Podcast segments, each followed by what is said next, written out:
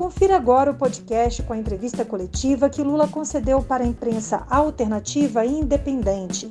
Ela aconteceu nesta quarta-feira, dia 19. Foi a primeira dada pelo ex-presidente no ano de 2022 e contou com a participação de jornalistas do Blog da Cidadania, Brasil 247, Diário do Centro do Mundo, Jornal GGN, Jornalistas Livres, Rede Brasil Atual, Revista Fórum e Tutameia.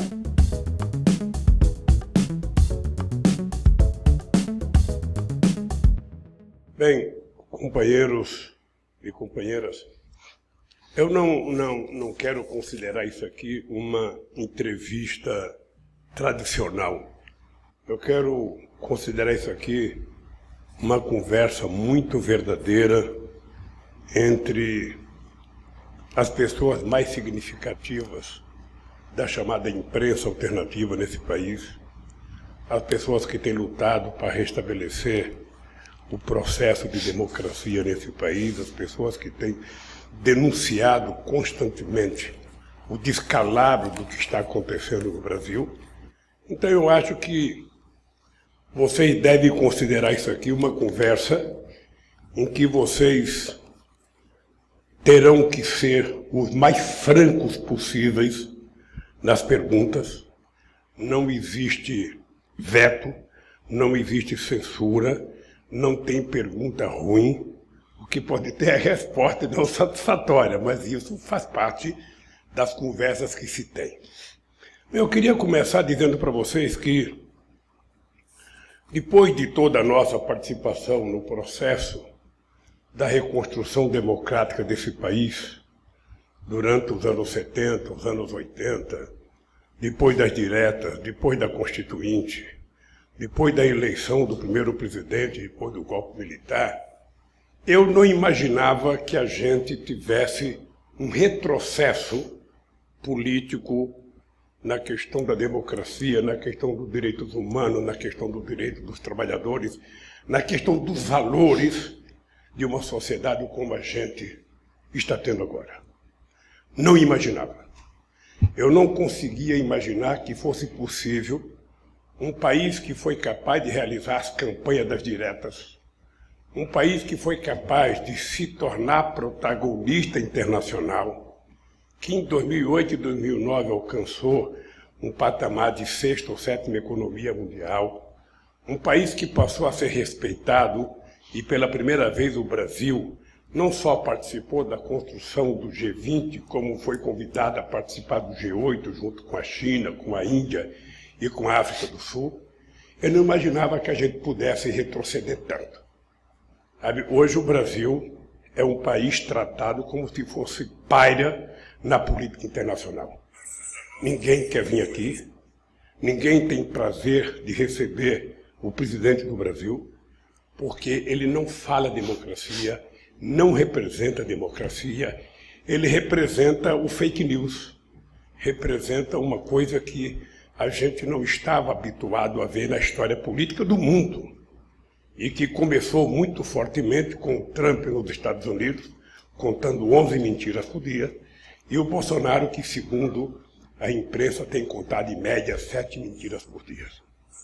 Um presidente que não tem preocupação de falar com a imprensa, tudo que ele fala é dentro de quatro paredes, transmitido pelas suas redes, para ele falar o que ele quiser sem ser questionado. Um presidente que montou um governo que não tem nenhuma preocupação em responder às ansiedades do povo brasileiro, às ansiedades da sociedade brasileira com emprego, com saúde, com, com estudo, com cultura.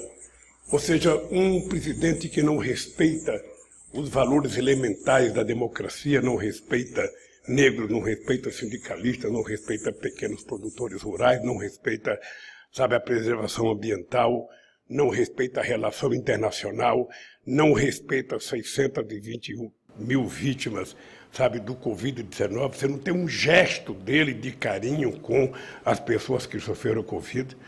Um presidente que tem que ser responsabilizado em algum momento da história pelo menos pela metade das pessoas que morreram, que poderiam ter sido evitadas se o Brasil tivesse agido de forma civilizada, se o presidente tivesse agido de forma minimamente democrática e humanista, se tivesse ouvido a ciência, se tivesse ouvido a medicina, se tivesse ouvido os governadores, se tivesse ouvido os secretários de saúde, se tivesse ouvido a Organização Mundial da Saúde, certamente a gente não teria o desastre que nós tivemos com a pandemia no nosso país. Obviamente que todos nós sabemos que não é um governo que vai conseguir acabar com a pandemia. O papel do governo é organizar a sociedade com aquilo que ela tem de especialidade, com aquilo que ela tem de acúmulo de conhecimento científico, para que ela possa minimizar o sofrimento causado por uma pandemia que é mundial. E ele fez questão de destratar tudo aquilo que era possível ser feito, inclusive na escolha dos seus ministros da saúde. Eu nunca vi gente para tratar a doença, para tratar do sofrimento dos outros, para tratar inclusive com crianças. Eu nunca vi gente com tanto descalabro, com tanta falta de humanismo, com tanta falta de afeto, como a gente viu nesses últimos dias.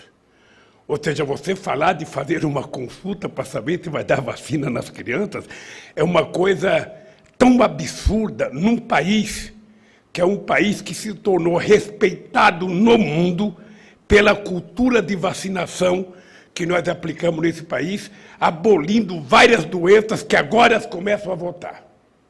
Então, ou seja, esse é um momento muito delicado, além do desemprego, além da queda do salário, sabe? além do, do, do ferimento, do desrespeito às instituições, e, e depois uma coisa grave, um presidente que foi eleito dizendo que era preciso abolir a velha política, eu não conheço na história da República Brasileira, desde Marechal Deodoro da Fonseca, um presidente tão submisso ao Congresso Nacional como está o Bolsonaro hoje. Mas não é submisso a um Congresso Nacional democrático, a um Congresso Nacional que pensa o Brasil desenvolvido, que pensa um Brasil estudado, que pensa um Brasil evoluído. Não.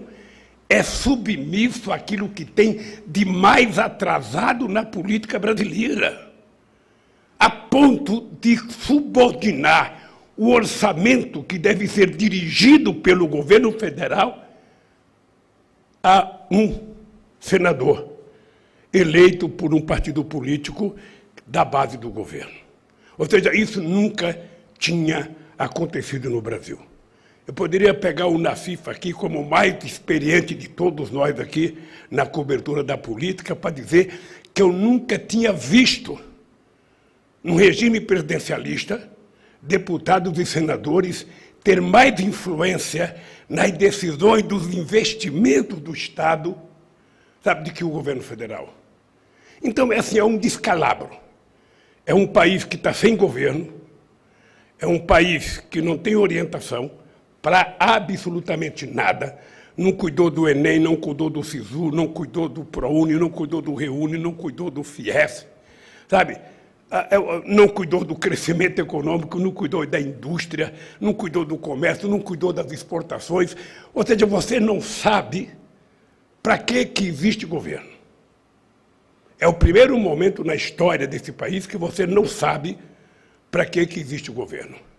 Ele não discute nenhum assunto relevante à sociedade brasileira, a não ser discutir os processos de tentar evitar julgamento e investigação da sua própria família, a tentar evitar, sabe, o julgamento do resultado da CPI, que é muito grave o que aconteceu nesse país.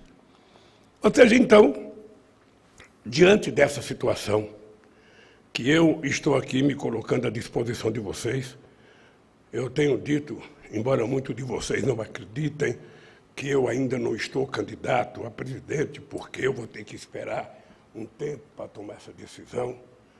Mas veja, não existe possibilidade de nós não fazermos o sacrifício que for necessário fazer e o esforço que for necessário fazer para a gente recuperar a democracia do Brasil. É preciso que a gente recupere a democracia para que a gente possa colocar a desigualdade na ordem do dia como prioridade de um governo e não colocar como prioridade o teto de gasto. Para a gente colocar uma discussão do compromisso com a evolução social da sociedade brasileira e deixar no segundo plano o compromisso fiscalista do governo, que tudo faz para garantir dinheiro para pagar ao sistema financeiro e não faz nada para garantir o pagamento da dívida social que é histórica no nosso país. Ou seja, então é preciso juntar nesse país as pessoas que querem conversar sobre o Brasil. O Brasil é um país que precisa efetivamente se dar conta que é plenamente possível melhorar a vida desse povo. É plenamente possível esse povo estudar. É plenamente possível esse povo trabalhar. É plenamente possível esse povo tomar café, almoçar e jantar todo dia. É plenamente a gente voltar a fazer o povo acreditar no seu churrasquinho, na sua cervejinha, na sua costelinha, costelinha de porco, costela de gado. Quem não comer coma gleice, quem não comer carne, que for vegetariano, que coma uma bela salada, que coma um bife de soja, mas que, pelo amor de Deus, a gente tem que devolver ao povo brasileiro o prazer das coisas mais elementares que a gente nunca deveria ter perdido e nós perdemos tudo. Então, eu acho que o sistema financeiro vai ter que aprender, quando sentar para conversar com o presidente, não ficar discutindo apenas os seus interesses. Nós precisamos discutir quem é que está preocupado com os milhões de brasileiros que estão dormindo na rua de forma vergonhosa, coisa que nós tínhamos abolido, sabe, no nosso governo a gente vai ter que discutir por que, que a massa salarial tem caído tanto nesse país, diminuindo o poder aquisitivo, e por que, que 74% das famílias estão endividadas. Essas coisas é importante que a gente comece a fazer perguntas para aqueles que sempre fizeram perguntas para a gente. Porque eu já fui candidato muitas vezes, já perdi muitas eleições e já ganhei algumas. E toda vez que a gente vai num debate, as pessoas se inscrevem para fazer pergunta. E, e a dívida fiscal? E a dívida pública interna? E a dívida pública externa? E a taxa de juros? Ou seja, ninguém pergunta como é que está vivendo o povo brasileiro. Ninguém pergunta como é que está vivendo o desempregado. Ninguém pergunta como é que está vivendo os milhões e milhões de brasileiros que precisam ter o direito de morar que está assegurado na Constituição. Então, eu quero dizer para vocês que o dia que eu tomar a decisão, só tem sentido eu tomar a decisão, e eu tenho falado para Gleite Hoffman, se eu tiver um compromisso de fé. Um compromisso de fé. Eu não posso querer ser presidente da República para resolver o problema do sistema financeiro para resolver o problema dos empresários, para resolver o problema daqueles que ficaram mais ricos na pandemia. Só tem uma razão de eu ser candidato a presidente da República. É para tentar provar que esse povo pode voltar a ser feliz, que esse povo pode voltar a sonhar com uma escola técnica, que esse povo pode voltar a sonhar com universidade, que esse povo pode sonhar sabe, de viajar, de passear, de ter acesso às coisas interessantes, que esse povo pode sonhar um país que não faça o desmatamento. Mas não só cuidar do meio ambiente falando da Amazônia, cuidar, cuidar do meio ambiente falando da qualidade de vida das pessoas na grande feria, no esgoto a céu aberto, nas praias poluídas, nas condições de vida que as pessoas vivem na periferia desse país, vivendo em lugares efetivamente desumanizados. Então, é essa discussão que nós temos que fazer para a gente definir que país, que país nós vamos querer. E é plenamente possível. E eu acredito nisso, já fizemos isso, e eu tenho dito uma frase que alguns gostam, outros não gostam, mas que a solução para o país não é muito difícil. A gente tem para solucionar o problema do país, primeiro colocar o pobre no orçamento e segundo, colocar o rico no imposto de renda. São duas soluções que podem resolver o problema desse país. E a outra coisa que nós vamos fazer nesse país é fazer com que a sociedade participe das decisões importantes desse país. Vocês estão lembrados que quando eu fui presidente, nós fizemos 74 conferências nacionais. Conferências para discutir tudo, inclusive a conferência para discutir a questão da regulação dos meios de comunicação. Nada foi feito da cabeça do presidente ou do ministro da comunicação ou de um ministro. Tudo era discutido. Da LGBT, a questão do sindicato, a questão da estrutura sindical. Sabe? Então, é, é plenamente possível a gente reconstruir uma convivência pacífica na diversidade. Ninguém quer ser unanimidade. Ninguém quer ser o dono da verdade, porque não tem mágica para governar esse país. Esse país precisa de seriedade. Esse, esse país precisa de alguém que converse com o povo, que acredite no povo e que permita que o povo possa ser sujeito da história nas decisões importantes que nós queremos fazer nesse país. A gente não precisa ler o Manifesto Comunista. A gente nem precisava ler o livro verde do Gaddafi. A gente só tem que ler a Constituição brasileira para saber que tudo que a gente quer está estabelecido na Constituição. Então eu quero que vocês saibam que nós vamos fazer valer aquilo que nós já aprovamos, aquilo que nós já conquistamos, para que o povo brasileiro volte a ter orgulho de ser brasileiro de verdade, a ter orgulho, sabe, de gostar da bandeira brasileira não como se ele fosse a bandeira de um partido político. Porque eu tenho orgulho de dizer para vocês, eu tenho um partido que tem uma bandeira e eu tenho orgulho da bandeira vermelha do PT e da estrela do PT. Isso não diminui o orgulho que eu tenho pela bandeira brasileira, pelos valores da minha pátria, pelos valores da minha nação. O que eu não posso é roubar de 213 milhões de brasileiros o símbolo que é de todos, para tentar transformar no símbolo de um partido. Quem tiver partido, que crie juízes, faça música do seu partido, faça uma bandeira do seu partido, faça um manifesto do seu partido, faça um programa do seu partido e diga por que, que eles criaram um partido. Eu sei por que, que eu criei o PT. Tenho noção. Eles que façam o mesmo.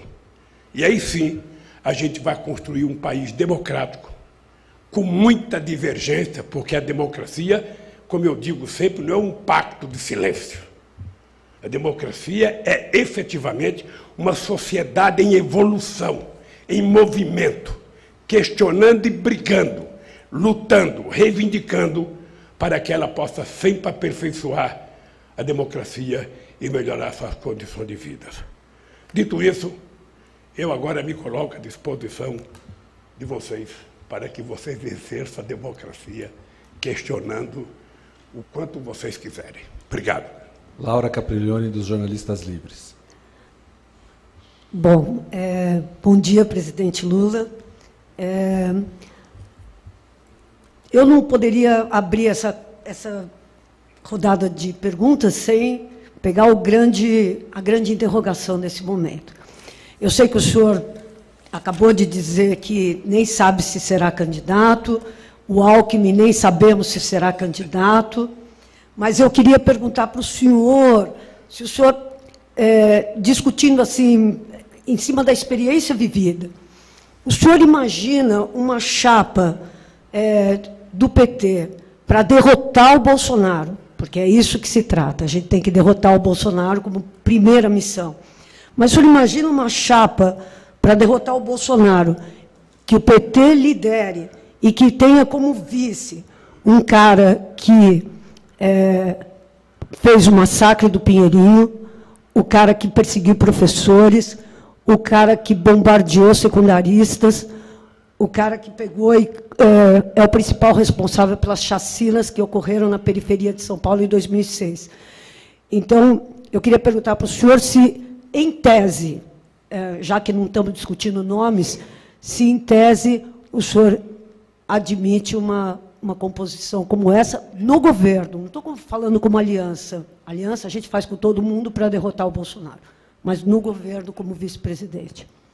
Ô, Lara, eu sinto que. Eu sinto que, que você construiu uma quantidade de defeitos para poder falar do Alckmin. Deixa eu te dizer uma coisa. Eu, eu, não sei se vocês perceberam que só não tem falado do assunto o Alckmin e eu.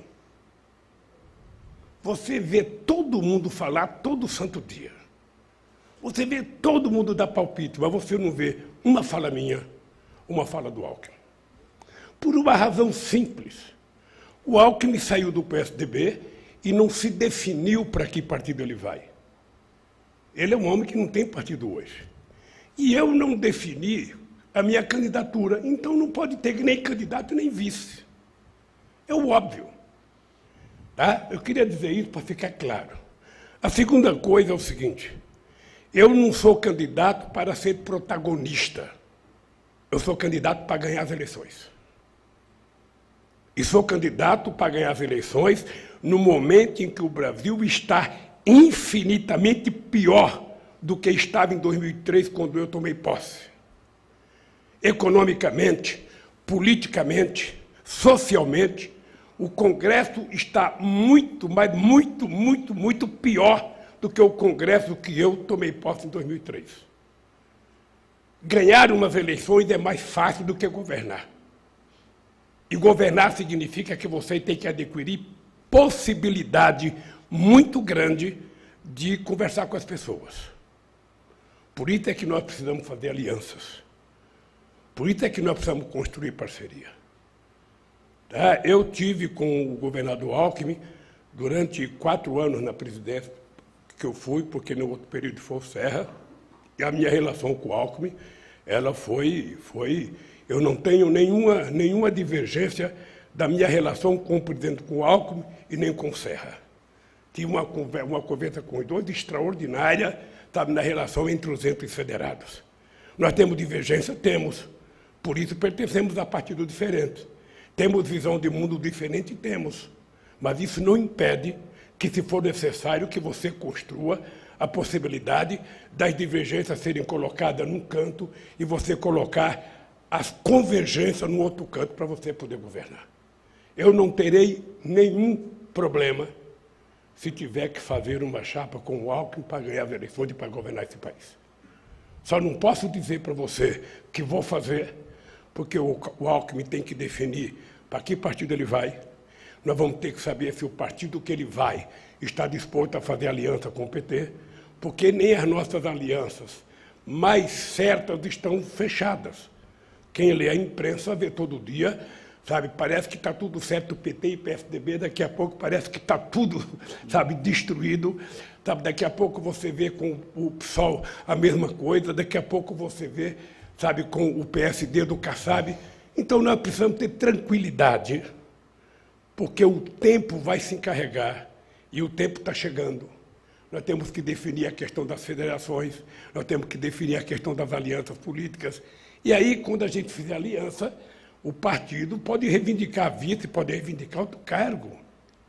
Eu só quero te dizer que, da minha parte, não existe nenhum, nenhum problema de fazer aliança com o Alckmin e ter o Alckmin de vice. Não tem nenhum problema. Nós vamos construir um programa de interesse da sociedade brasileira. Todo mundo sabe o que, que eu quero, sabe, para esse país. Não abro mão de que o, a prioridade é o povo brasileiro, a prioridade é o povo trabalhador, a prioridade é a classe média baixa, a prioridade é o povo que está desempregado, aquele chamado descamisado que o Collor falava em 1989. Essa gente é que tem que ser nossa prioridade. E eu espero que o Alckmin esteja junto, sendo vice, não sendo vice, sabe? Porque me parece que ele se definiu de fazer oposição definitiva, não apenas ao Bolsonaro, mas também ao dorismo aqui em São Paulo. É importante lembrar que o PSDB do Dória não é o PSDB social-democrata do Mário Cova, do Fernando Henrique Cardoso, do Zé Serra, criado no período da Constituinte, no tempo do Franco Montoro. Então, querida Laura, fique tranquila, que na hora que tiver que acontecer, eu terei imenso prazer de marcar uma outra coletiva. Se for o Alckmin, trazer o Alckmin aqui, como eu levava o Zé Alencar junto comigo para mostrar, está aqui a parceria para ganhar as eleições. É preciso ele querer, é preciso saber que partido que ele vai entrar e é preciso saber a definição do meu partido que vai querer também que eu seja candidato, porque tudo pode acontecer no PT. Luiz Nassif, Jornal GGN. O, o presidente tem um teste que, ocorre, que a gente faz até com automóveis, mas vale para Supremo, vale para a Procuradoria, que é a instituição em, em situação normal de voo e sob estresse. Nós já tivemos a experiência do, do que, que foi o Supremo sob estresse, a Procuradoria-Geral da República sob estresse. É, quando a gente fala é, no vice-presidente, é, com todas, o, o Alckmin tem um conjunto de virtudes, é um sujeito leal, é um sujeito de, de boa índole, mas vamos supor o estresse. O estresse é o seguinte, por alguma razão aí, porque ninguém é, é, é, é invencível ou é é, o presidente é, sai, o senhor deixa a presidência, por alguma razão. Ou seja, tem a situação normal, que é o Lula indo até o final do governo. O Alckmin seria um vice-presidente tão leal quanto o Zé Alencar. E uma outra situação que pode vir a ocorrer, do Lula ter que sair no meio do governo. É, o projeto Lula nos transformaria num projeto Fernando Henrique Cardoso? O pessoal que votou nesse projeto Lula, porque a cabeça do Alckmin, é, um dos pontos de divergência é a questão do mercado, a questão do modelo Fernando Henrique Cardoso. A vice-presidência não devia ser algo umbilicalmente ligado ao pensamento do presidente? Olha, o, o problema é que quando a gente pensa política, às vezes a gente pensa no que a pessoa foi e a gente tem medo de pensar no que a pessoa vai ser. O ser humano, ele é mutante, ele, ele vai se transformando. Um se transforma para pior. Eu vejo muitos comentaristas na televisão brasileira que eram extremistas de esquerda, sabe, há 20 anos atrás. E hoje são direitistas. E fazem julgamento dos outros todo dia. E eu vejo pessoas como o teu Antônio Vilela, que no golpe de 64 utilizava a metralhadora para atirar em comunistas nas praças de Maceió, e depois virou símbolo da democracia e dos direitos humanos nesse país. Tá? Eu, eu, o que, que eu posso dizer para você? Quando você é candidato, você não, você não, não, não, não, não sabe o que vai te acontecer. O que eu sei que vai acontecer com esse país. Nós vamos ganhar as eleições com um programa. Esse programa será aprovado pelas forças políticas que vão compor a minha aliança política. Quando eu tomei posse em 2003, a primeira coisa que eu disse foi o seguinte: no nosso governo não tem política de ministros. Não é o ministro que decide fazer uma ponte, um viaduto, e muito menos política de deputado com emenda. No nosso governo, a política será definida pelo governo. Tudo será de todos. E vai ser assim. Então, veja, como eu acho que não vai me acontecer nada, porque eu tenho um compromisso e acho que Deus vai me ajudar a viver 120 anos, porque já nasceu o cara que vai viver 120 anos e eu fico pensando que pode ser eu. Né? Então, eu, eu, não tenho, eu não penso no pior, eu penso no melhor. Eu penso que eu vou ser eleito presidente se eu for candidato, penso que nós vamos governar esse país e penso que nós vamos recuperar a alma desse país para o povo brasileiro o orgulho de ser brasileiro. E, obviamente, que o vice estará como teve o Zé Alencar. O Zé Alencar, eu vou contar para vocês uma pequena história, para ninguém ter dúvida. Eu fui convidado para ir numa festa de 50 anos de vida empresarial do Zé Alencar. O Zé Disseu foi convidado, foi, foi telefonado para o Zé Disseu pedindo para ele me convidar. E eu disse textualmente: eu não tenho porquê ir em Minas Gerais na festa de um burguesão como o Zé Alencar. Sabe? Eu sabia que ele era um grande empresário. Eu falei, o que, que eu vou fazer lá? Não quis ir. Mas aí me convenceram aí. Cheguei lá, tinha uns 20 senadores, tinha uns 10 governadores de estado, e eu estou lá com o nariz torcido. O que, que eu estou fazendo aqui? E fala senador, e fala. Aí daqui a pouco vai falar o Zé Alencar. E o Zé Alencar começa a contar a vida dele. Quando ele terminou de falar, eu falei para o Zé Disseu, encontrei o meu vice. Eu não conheci o Zé Alencar. Encontrei o meu vice. O Zé Alencar estava disputando uma vaga, me parece que na presidência do Senado, dentro do PMDB. Ele só teve o voto dele. Tá? Só teve o voto dele. Eu fui conversar com o Zé Alencar no dia que ele só teve o voto dele. Cheguei lá, conversando com o Zé Alencar, e falei, companheiro, é o seguinte, olha, eu vim aqui para te convidar para ser meu vice. Tem condição, você tem que sair do PMDB, porque o PMDB está apoiando outro candidato, eu queria você. Vamos discutir a entrada dele no PL, acertamos a entrada dele no PL, e eu duvido que alguém tenha sorte de ter o vice que eu tive como Zé Alencar. Eu espero, espero que se as forças políticas que me apoiam decidir se o Alckmin é vice, que ele esteja ouvindo o que eu estou falando, porque ele tem que provar que ele vai ter que ser igual ou melhor que o Zé Alencar.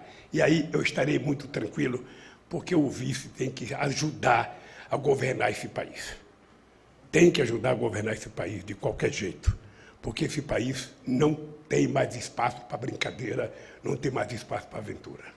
Eu vou me cuidar, vou me cuidar pedindo para a mãe natureza olhar para o Lulinha aqui, né? Porque eu preciso, vou casar com a Janja, como é que eu posso casar e ter um problema?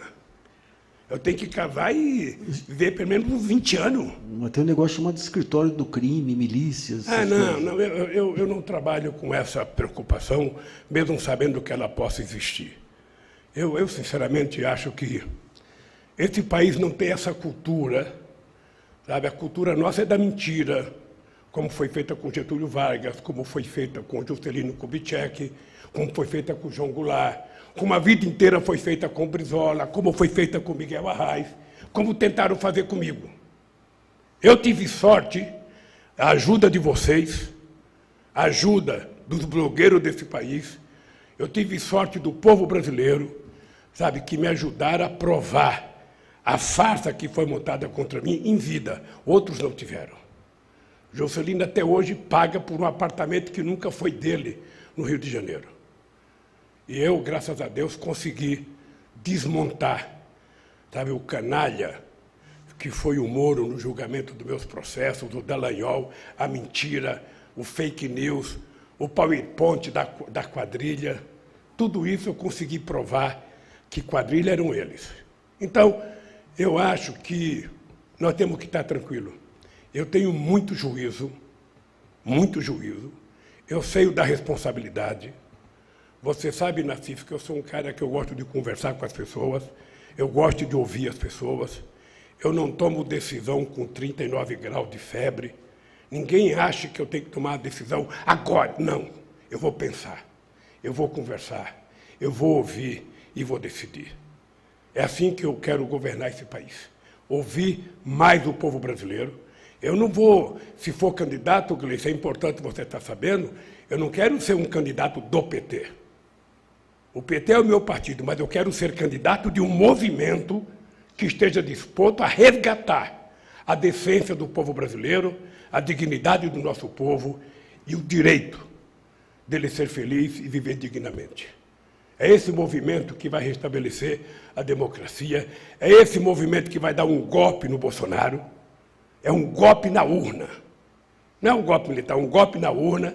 Esse negócio dele ficar bravo, dizer que não sabe se vai entregar, que não sabe se vai aceitar, que vai ter Capitólio, não. Ele calminho, calminho, pode até sair pela porta do fundo como Figueiredo.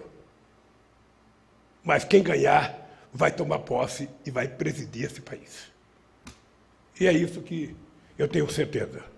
E por isso me preparo. Levanto todo dia, seis horas da manhã, faço seis quilômetros todo dia, faço muita musculação, faço muita perna para poder aguentar a marimba nesse país e para aguentar a janjinha também. É isso. Rodolfo Lucena, Tutameia. Bom dia, presidente. Minha pergunta. os Estados Unidos apoiaram o golpe de 64. Os Estados Unidos apoiaram o golpe contra a presidenta Dilma. Os Estados Unidos apoiaram uh, todo o processo da Lava Jato para tirar o senhor do, uh, do processo eleitoral em 2018.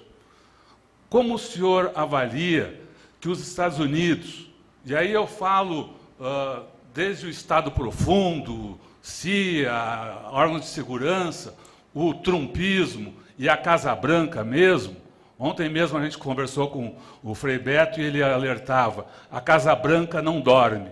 Então, eu queria saber como o senhor avalia que os Estados Unidos vão se comportar frente a um processo eleitoral em que, a julgar por hoje, as, as chances são de que uh, saia uh, uh, do, do Planalto o presidente que for mais submisso, mais subserviente aos, aos Estados Unidos na história do Brasil, e entre um presidente que, como disse o seu biógrafo Fernando Moraes, saiu uh, da prisão muito mais anti-imperialista. Veja, acho que o Frei Beto cometeu um equívoco. Tá? Se ele estiver assistindo, eu queria alertar, Beto, que o, a, a, Casa Branca dorme. Quem não dorme é o Pentágono e a CIA. Os presidentes dormem, de tanto dormir, às vezes acontece coisa que eles não gostariam que acontecesse. Olha, eu tenho clareza do papel histórico dos Estados Unidos tenho muito, muito, muito, sabe, uh, uh, compreensão. Agora, eu acho que muitas coisas que acontecem no Brasil dependem menos da ingerência dos Estados Unidos e depende mais do complexo de vira-lata da elite brasileira. É ela que permite, é ela que muitas vezes chama esses golpes que você citou para dentro do Brasil. Porque é assim historicamente. É assim historicamente. Quando se dizia, sabe, que os Estados Unidos tinham participação no golpe de 64, todo mundo que dizia isso era chamado de conspirador. Ah, você acredita em conspiração? Você acredita nisso? Aí veio a informação, o telefonema do embaixador americano recebendo ordem do presidente Kennedy para fazer o que tinha que fazer aqui no Brasil. Então, nós temos fita nós temos vídeo de procurador americano festejando a minha prisão. Nós temos dados informações do procurador da Suíça, sabe, fazendo toda a canalice que fez. Eu lembro que eu fui conversar com o embaixador da Suíça e eu falei para ele, sabe, vocês sabem que vocês estiveram envolvidos no meu processo. Ele falou, não, mas ele já foi afastado, ele já foi afastado. Mas significa que tiveram. De, deixa eu te dizer uma coisa, Rodolfo. Ah, eu aprendi desde muito pequeno que quando a gente não se respeita, ninguém respeita a gente. Eu tive uma relação muito, muito séria com o presidente Bush. Você já sabe dessa história. Dia 10 de dezembro de 2002, eu já eleito presidente da República, fui aos Estados Unidos conversar com Bush. Primeiro eu fui à Argentina, depois eu fui ao Chile, que eu queria mostrar o meu compromisso com a integração sul-americana. E quando eu cheguei lá, o Bush passou 40 minutos me convidando para a guerra do Iraque. Inclusive dizendo que se o Brasil participasse da guerra, o Brasil poderia participar da reconstrução do Iraque. É engraçado, né? Você faz uma guerra para destruir, já pensando que as tuas empreiteiras vão reconstruir o país. E eu disse para o Bush a coisa mais simples do mundo. Não conheço Saddam Hussein. O Iraque fica a quase 14 mil quilômetros do meu país. Ele nunca me fez nada. O meu inimigo é a fome, não é o Saddam Hussein. E eu vou então fazer uma guerra contra a fome no meu país. Acabou. E nunca perdi relação de amizade com Bush. E ele tratou o Brasil muito dignamente. Tratou tão dignamente que nós fomos visitar uma, uma, uma refinaria e chegamos num posto de gasolina ele estava com o cap da BR na cabeça e apareceu um carro da GM para ele tirar foto. Ele falou: não posso tirar foto perto de produtos, sabe? E ele estava com, com, com, o chapéu da BR. Eu nem avisei para ele tirar o chapéu da BR, porque era importante ele fazer propaganda da nossa BR. Depois eu tive uma boa, uma boa relação com o Obama. Eu acho que o Obama, ele, ele, ele não foi, não foi, sabe, tão cortês com o Brasil como foi o Bush na relação comigo. A invasão da Líbia foi decidida, ele estava no Brasil, quando ele recebeu o telefonema para falar com Sarkozy e com o primeiro-ministro da Inglaterra. Aquela espionagem que ele fez no Brasil, ele teve a, a sensatez de pedir desculpa para Angela Merkel, mas não pediu desculpa para Dilma. Sabe? Então, o que, como é que eu vou tratar os Estados Unidos? Primeiro, eu, estado, eu trato os Estados Unidos com o respeito que eu acho que eles merecem. Agora, eu quero que eles me tratem com o respeito que o Brasil merece. Eles têm que compreender que o Brasil é o país mais importante da América Latina, é o país maior do ponto de vista da população, é o país maior economicamente, e o Brasil tem interesse em crescer junto com todos os países da América Latina e da América do Sul. E o Brasil pode ser um grande protagonista da América do Sul. O Brasil pode ser um parceiro, porque o Brasil não pode querer crescer sozinho. Nós temos que crescer levando junto conosco os nossos parceiros. Argentina, o Chile, o Uruguai, Paraguai, o Peru, Equador, Bolívia, sabe? A, a, a Colômbia, sabe? os países do Caribe, ou seja, o Brasil tem potencial para isso. O que os Estados Unidos precisam aprender é que o Brasil não é serviçal deles. O Brasil é um país soberano que define a sua política externa e da mesma forma que o Brasil respeita a política externa dos Estados Unidos, nós queremos que ele respeite a política externa do Brasil. É só isso. É só isso. Nós não somos quintal de ninguém. Isso vale para os Estados Unidos, vale para a China, vale para a Rússia, vale para a Índia e vale para Guiné-Bissau. Sabe? Respeito é bom. A gente gosta de dar e a gente gosta de receber. É isso que eu posso falar para os Estados Unidos. A gente não, não vai aceitar como não aceitei, sabe, interferência naquilo. Os Estados Unidos não queriam que eu fosse ao Irã. O Obama não queria que eu fosse ao Irã. A Hillary Clinton ligou para o, o, o, o emir do Catar, para que o emir me convencesse a não ir para o Irã. O, o Obama ligou para o Medvedev. Eu estava em Moscou quando o Medvedev me falou, olha, o Obama ligou pedindo para mim interferir para que você não vá. Eu falei, eu vou. Ele não quer que eu vá porque ele não acredita que a gente vai conseguir o acordo, e eu acredito. Nós fomos lá, depois de dois dias, conseguimos o acordo melhor do que o que eles fizeram depois de nós. Bem melhor. Mas a imprensa brasileira, com, com um complexo de vira-lata, sabe, não queria que o Brasil fizesse o acordo, porque também para os vila-lata desse país, o Brasil não tem que se meter. O Brasil não tem tamanho. Eu lembro que eu fui conversar com um embaixador importante nesse, do, do Brasil, ah, e, e, eu fui, fui reclamar porque tiraram o Bustani.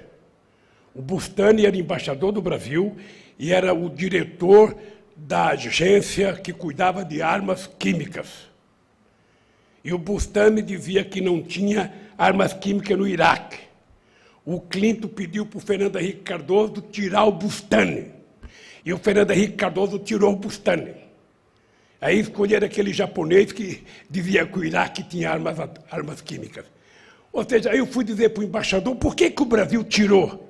Ele falou, ah, porque o Brasil não põe dinheiro, só quem põe dinheiro é os americanos, então eles têm que mandar mesmo. Com essa visão a gente não vai a lugar nenhum. Com essa visão, a gente não vai a lugar nenhum.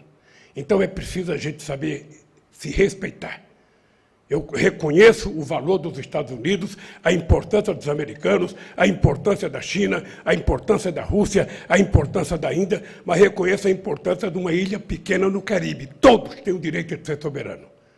E cada um age de acordo com a sua força. E o Brasil tem muita força. Basta ter coragem de utilizá-la. Agora, se o Brasil tiver um presidente que fica batendo continência para a bandeira americana, ou rastejando-se de quatro aos pés de um presidente como o Trump, o Brasil não vai a lugar nenhum. Mauro Lopes, Brasil 247. Presidente, uma brevíssima consideração.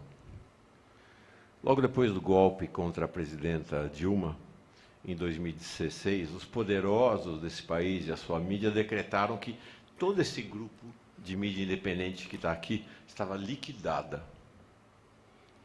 Pouco depois, quando o senhor entrou na cadeia, em abril de 18, esses mesmos poderosos e sua mídia disseram: Lula está morto politicamente. Hoje eu cheguei aqui, entrei e falei com Stuckert. Stuckert, que lugar presidencial esse! Né? Bonito, chique, elegante. A gente está aqui essa mídia independente e o senhor. Eles perderam. eles perderam. Né? Eles, o povo brasileiro está aqui. A mídia independente está aqui e o senhor está aqui. Então, quero dizer que, para mim, é um momento de grande emoção e considero um encontro histórico na abertura do ano das eleições desse país. Isto posto, queria lhe propor mudar um pouco a agenda da conversa. Vou fazer alguns pressupostos e uma pergunta bem concreta. São eles: primeiro, as pessoas negras e as mulheres são as duas grandes maiorias do país. Tanto as pessoas negras quanto as mulheres são mais do que 50% do país. Essas mesmas pessoas, segundo as pesquisas de opinião, se o senhor for candidato, deverão garantir a sua vitória. Não há nenhum outro grupo no país, mulheres, negros e os mais pobres, no qual a proporção de votos, de intenção de voto que o senhor tem, seja maior. É disparado maior. Então deverão garantir sua vitória, se o senhor for candidato. Os movimentos negro e feminista, mais o movimento indígena e LGBTQI+, são o polo dinâmico da luta política, social e cultural do país, com presença que atravessa, inclusive, o movimento sindical, o movimento do Sem Terra e todos os movimentos sociais do país. O PT tem a luta contra o racismo e contra o, sexismo e patriarcalismo como centrais em seu programa e na discussão a ação de suas lideranças mais expressivas, como o senhor, Gleide Hoffmann, Fernando Haddad e tantas outras. Em que pese tudo isso, os governos do PT deixaram muito a desejar em relação à presença das mulheres e das pessoas negras nos seus governos, tanto nos governos, dos dois governos Lula como nos governos Dilma. Nos seus dois governos, presidente, houve 99 pessoas que passaram pelo ministério. Apenas 10 eram mulheres. Dessas, apenas três eram mulheres negras. Apenas sete homens negros. 82 eram homens brancos, 81% dos seus ministros e ministras. As pessoas negras e as mulheres foram objeto efetivo dos programas de seu governo, mas foram pouco protagonistas na liderança do processo. Nesse momento, nós temos uma enxurrada de mulheres e homens negros que foram formados pelas políticas de cota dos governos do PT, mestres e doutores. E a gente tem, ao mesmo tempo, uma tendência na esquerda mais contemporânea que acontece, por exemplo, na Alemanha. Olaf Scholz, o senhor deverá ter como parceiro na arena internacional, assumiu o governo alemão com a promessa e cumpriu a promessa de paridade de gênero. Lá são oito ministros homens, oito ministros mulheres. Boric, aqui no Chile, já se comprometeu a um governo paritário com mulheres. Na Bolívia, as mulheres ocupam 56% do Senado. Uh, o México aprovou uma lei que garante paridade de gênero em todas as esferas de poder, executivo, legislativo e judiciário. O senhor está pronto a se alinhar com essa tendência e assumir um governo, se o senhor for candidato e vencer as eleições, com um compromisso de paridade de gênero e raça? É, minha pergunta é, não estou perguntando uma adesão à ideia, é uma pergunta concreta. É, o senhor terá paridade total de gênero e raça no seu governo, ou pode assumir conosco aqui um compromisso, pelo menos, de percentuais mínimos de presença de pessoas negras e mulheres uh, no é, seu ministério? Ô, Mauro, primeiro, obrigado pela pergunta. É, eu acho que essa é uma das razões que eu dizia em 2018 que gostaria de votar à presidência da República, porque era preciso a gente fazer coisas que a gente não tinha feito. Tá? Ah, veja, eu acho que quando eu ganhei as eleições em 2003, é, é preciso que a gente veja o momento histórico para a gente não menosprezar uhum. as coisas grandes que foram feitas. Não pense que foi fácil criar o Ministério da Igualdade Racial. Não é uma coisa simples num país que foi o último a abolir a escravidão, o último a fazer a independência, o último a garantir o direito de voto das mulheres, o último a ter uma universidade. Ou seja, nós somos um país que tem um acúmulo de retrocesso e de atraso nos avanços sociais e nós pagamos um preço por isso. Graças a Deus eu faço parte de um partido político que tudo no partido político é paritário hoje. Tudo no PT. Tudo. Sabe? É importante você lembrar que há avanços importantes. Hoje, inclusive, a candidatura de mulheres hoje, sabe, ela é paritária. A candidatura de mulher tem, inclusive, aporte de verbas, sabe, necessária para a gente alavancar o atraso a que a gente foi submetido. Eu acho que nós caminhamos para ver, sabe, em algum momento da história desse país, uma maioria de mulheres mandando. Porque quando você fala que só teve isso de negros e de mulher, você esquece de falar que foi no nosso governo que, pela primeira vez, uma mulher virou presidenta da República desse país, e não uma mulher qualquer. Uma mulher que, aos 20 anos de idade, tinha sido presa, condenada, torturada, sabe, e dada como morta para a política. E ela virou presidente da República. Então, isso foi um gesto revolucionário muito grande. E também no governo da Dilma não teve a quantidade de mulheres que a gente poderia ter. Tá? O que, que eu posso te dizer? Eu não posso, numa entrevista coletiva, falar cota ou falar números. Mas eu posso te dizer que hoje os partidos políticos, sabe, trabalham com a ideia sabe, de que as mulheres terão que ter uma participação muito mais forte dentro do partido, nas bancadas dos partidos e dentro do governo, como, sobretudo, o, o povo, o movimento negro, como a questão dos indígenas, ou seja, a sociedade ela está caminhando e o PT é um dos partidos que puxa essa discussão internamente para que a gente possa fazer um governo efetivamente, sabe, que respeite a densidade da sociedade brasileira tal como ela é. As mulheres são tão ou mais qualificadas do que os homens em muitas coisas. Aliás, eu acho que algumas coisas das mulheres têm muito mais coragem do que os homens para fazer. Sabe? E eu acho que, primeiro, nós temos que ganhar as eleições. É, você está você tá lembrado que tem gente que quer que eu já indique quem é o meu guru eletrônico, meu guru econômico.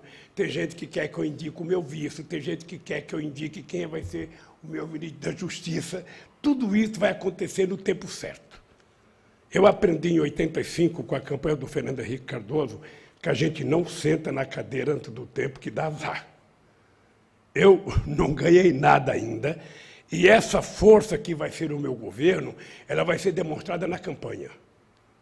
Porque na campanha nós vamos querer uma participação bastante paritária, se não, em alguns casos, até majoritariamente pessoas que não participavam muito da vida política desse país. Porque nós vamos montar muitos comitês, nós vamos fazer muito, muitos grupos para criar o programa, e eu vou reeditar as conferências nacionais para a elaboração das políticas públicas e vou remontar, sabe, o chamado, o chamado Conselho de Desenvolvimento Econômico e Social, muito mais paritário agora, muito mais representativo da sociedade brasileira. Sabe, então, você continue escrevendo, que você vai ter muita surpresa com o que vai acontecer nesse país. Até porque eu volto se disputar as eleições com uma consciência de que ah, o, o, governo, o presidente da República não pode tudo.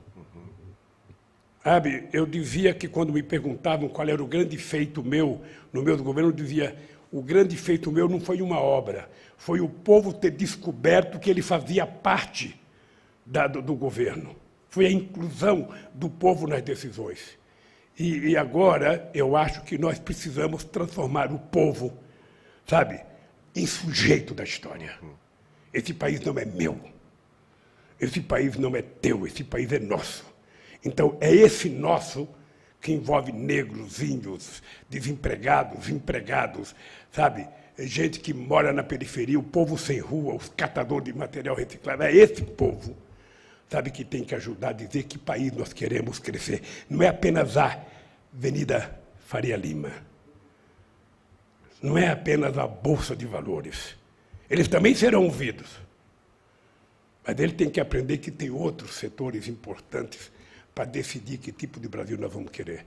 Essa é uma das razões pelas quais eu posso ser candidato que eu quero provar que é possível exercer a democracia na sua plenitude, respeitando a totalidade da sociedade brasileira. Obrigado, presidente. Paulo e só te dizer para vocês o seguinte: uh, eu acho que nós ainda não vencemos. Mas você disse na tua pergunta que eles pensavam que a gente estava morto e está nós daqui. Não, nós ainda não vencemos. Porque o vencer que você pensa e o vencer que eu acho que você pensa é um vencer que, além de ganhar uma eleição, nós temos que aprimorar as instituições nesse país. As instituições nesse país ainda elas são compostas pela, pela eu diria, pela plutocracia, sabe, que fez a proclamação da República, ainda do tempo do Império, quem são desembargadores, quem são juízes, quem são procuradores, quem são, sabe, essa gente da casta do aparelho de Estado, é gente muito sofisticada, ainda não tem ninguém do ProUni, ainda não tem ninguém das cotas, sabe? E quando essa gente estiver participando das instituições, a gente pode ter certeza que a democracia está se consolidando de forma definitiva no Brasil. Obrigado, presidente. Paulo Donizete, Rede Brasil Atual. Bom dia a todos, bom dia, presidente. Queria destacar que eu falo também em nome do coletivo que tem a TVT, a Rádio Brasil Atual e a parceria do Brasil de Fato. É, é, presidente, acho que nunca antes na história desse país ficou tão evidente o papel da ciência né, diante da, da, da, tragédia que tem sido o combate à pandemia. É, então, acho que nunca se deu tanta importância ao valor que tem a ciência para a construção de uma humanidade mais civilizada. Essa mesma ciência, presidente, é, ela também tem afirmado ao longo dos anos que o nosso modo de produção industrial de bens de consumo está sendo letal né, para o planeta, né? o aquecimento global, o mau uso dos recursos naturais, a emissão de gases de efeito estufa, a, o uso da tecnologia como forma de ampliação do lucro em vez de melhorar as condições de trabalho e de vida de quem produz. Então, é uma, uma infinidade de, de, de, de mudanças que seriam necessárias para que o nosso modo de produção e o nosso modo de consumo fosse revigorado. Então, é, levando em conta que o senhor também é, ainda não, não, não confirmou sua candidatura, mas estamos aqui falando também com um possível candidato e um possível presidente, eu gostaria de saber se o senhor e o campo progressista que o acompanha estão se preparando para para apresentar para o mundo, para liderar ou para participar de maneira protagonista na construção de um novo modelo de produção industrial, principalmente. Hoje em dia, por exemplo, quem consegue comprar um carro elétrico é 1%, 99% é consegue nem sonhar com isso. Né? Então, eu pergunto, até porque, em termos de política industrial, e todos os economistas desenvolvimentistas falam que é preciso uma política industrial nacional forte para o país se desenvolver, é, já que vamos começar do zero, já que ela está destruída, há muitos anos ela vem sendo destruída, né, em parte também por esse sistema de financiarização da economia, eu gostaria de saber se o senhor está preocupado né, em se preparar, em preparar o país para, já que vai reconstruir, reconstruir a partir de um novo modelo mais humano e mais sustentável. Ô, Paulo, uh, eu tenho, eu tenho a seguinte consciência. Uh, o Brasil precisa pensar em recuperar a sua capacidade industrial. Uh, a indústria já representou no Brasil 30% do PIB, e hoje a indústria representa de 10% a 11% do PIB, ou seja, significa que a nossa indústria desapareceu. E ela desapareceu porque as pessoas quiseram que ela desaparecesse. Ou seja, tanto as multinacionais começaram afundando as nossas empresas de autopeças, quanto os nossos grandes empresários. A gente tinha empresários nacionalistas, pessoas de envergadura que eram respeitadas. Eu lembro sempre uma pessoa que não gostava de mim, o Antônio Emílio de Moraes, mas eu nunca deixei de reconhecê-lo como um grande empresário brasileiro, um cara com uma visão nacionalista com uma visão de soberania da indústria nacional, os Vilares, sabe, os Mindlin, os Bardella, ou seja, era um conjunto de empresários que pensavam o Brasil, não, não, não deixavam de ser atrasados na relação com os trabalhadores. Eu lembro que o doutor Emílio de Moraes, nós fomos fazer uma greve na fábrica química dele lá em São Miguel Paulista, e nós fomos pedir comissão de fábrica, que nós tínhamos já conseguido na Volkswagen, e ele disse, na minha fábrica ninguém vai mandar, sabe? E nós vamos fazer comissão de fábrica. Mas, eu, eu, embora tenha essa discordância com a visão do mundo do trabalho dele, da relação com o sindicato, eles tinham uma noção nacional. Sabe? Isso acabou. Isso, quando eu vejo os empresários brasileiros, é o velho da van, sabe? o que é uma tristeza para o nosso país, ainda vendendo produto chinês. Sabe? Não é nem produto brasileiro. Então, eu acho que nós temos que pensar, sabe, em que nicho de indústria a gente vai apostar para que esse país possa voltar a ser industrializado. Porque, sabe, nós perdemos a era da indústria automobilística. Nós somos o único, o único país que está entre as dez economias maiores do mundo que não tem uma indústria automobilística. Nós poderíamos ter tido, mas não quisemos ter, ou não deixaram que a gente tivesse. Como não queriam deixar em 53 que a gente tivesse petróleo. Porque era melhor, diziam na época, importar dos Estados Unidos. É só pegar editorial do jornal Estadão da época. Você pensa que o Estado é conservador agora? Que ele está pequenininho? Não, ele era conservador na época já em 53. Então, veja, nós temos que pensar, nós estamos discutindo isso dentro, sabe, da Fundação Perseu Abramo, sabe, nós temos NAP, que está um núcleo de, de, discutir política industrial, nós temos que definir que nicho de política industrial a gente vai querer, que tipo de indústria a gente quer fazer crescer, nós temos plataforma, sabe, de algumas coisas que nós precisamos crescer. O Brasil, é um país que era o terceiro produtor de avião do mundo. A terceira indústria de aviação do, do mundo era a brasileira, a Embraer, que embora a aviônica fosse importada dos Estados Unidos, mas a gente tinha uma participação no mercado respeitável. O Brasil pode votar, apesar da Embraer ter votado, porque a Boeing devolveu, mas o Brasil pode escolher algumas coisas, sobretudo agora que nós estamos praticamente na América Latina e na Europa quase que começando do zero. Porque nessa nova indústria da inteligência artificial, nessa famosa indústria digital, nessa famosa indústria de dados, que todo mundo fala e ninguém sabe o que é ainda, né? a China e os Estados Unidos detêm 90% desse mercado. A Europa e a América Latina têm 10% só. Como é que a gente vai entrar nisso? Você veja a confusão que deu só pelo fato de eu ter dito. Está na hora do movimento sindical começar a ficar atento às mudanças trabalhistas que estão acontecendo na Espanha. Você viu que já houve uma gritaria. É por isso que nós fomos o último país a abolir a escravidão. Sabe? E ainda, quando se aboliu a escravidão, sabe, os donos dos escravos queriam que o Estado pagasse indenização.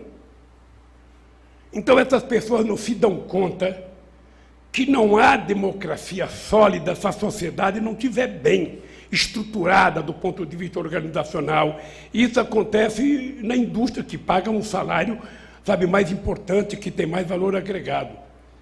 Bem, eu, eu te confesso que o único desafio que cabe a mim nesse instante, que sou um leigo e muitas das coisas, é envolver as universidades, envolver os empresários e o Estado para que a gente discuta o que fazer. Eu, no tempo que eu era presidente, nós criamos no BNDES vários núcleos para discutir, sabe, inovação industrial.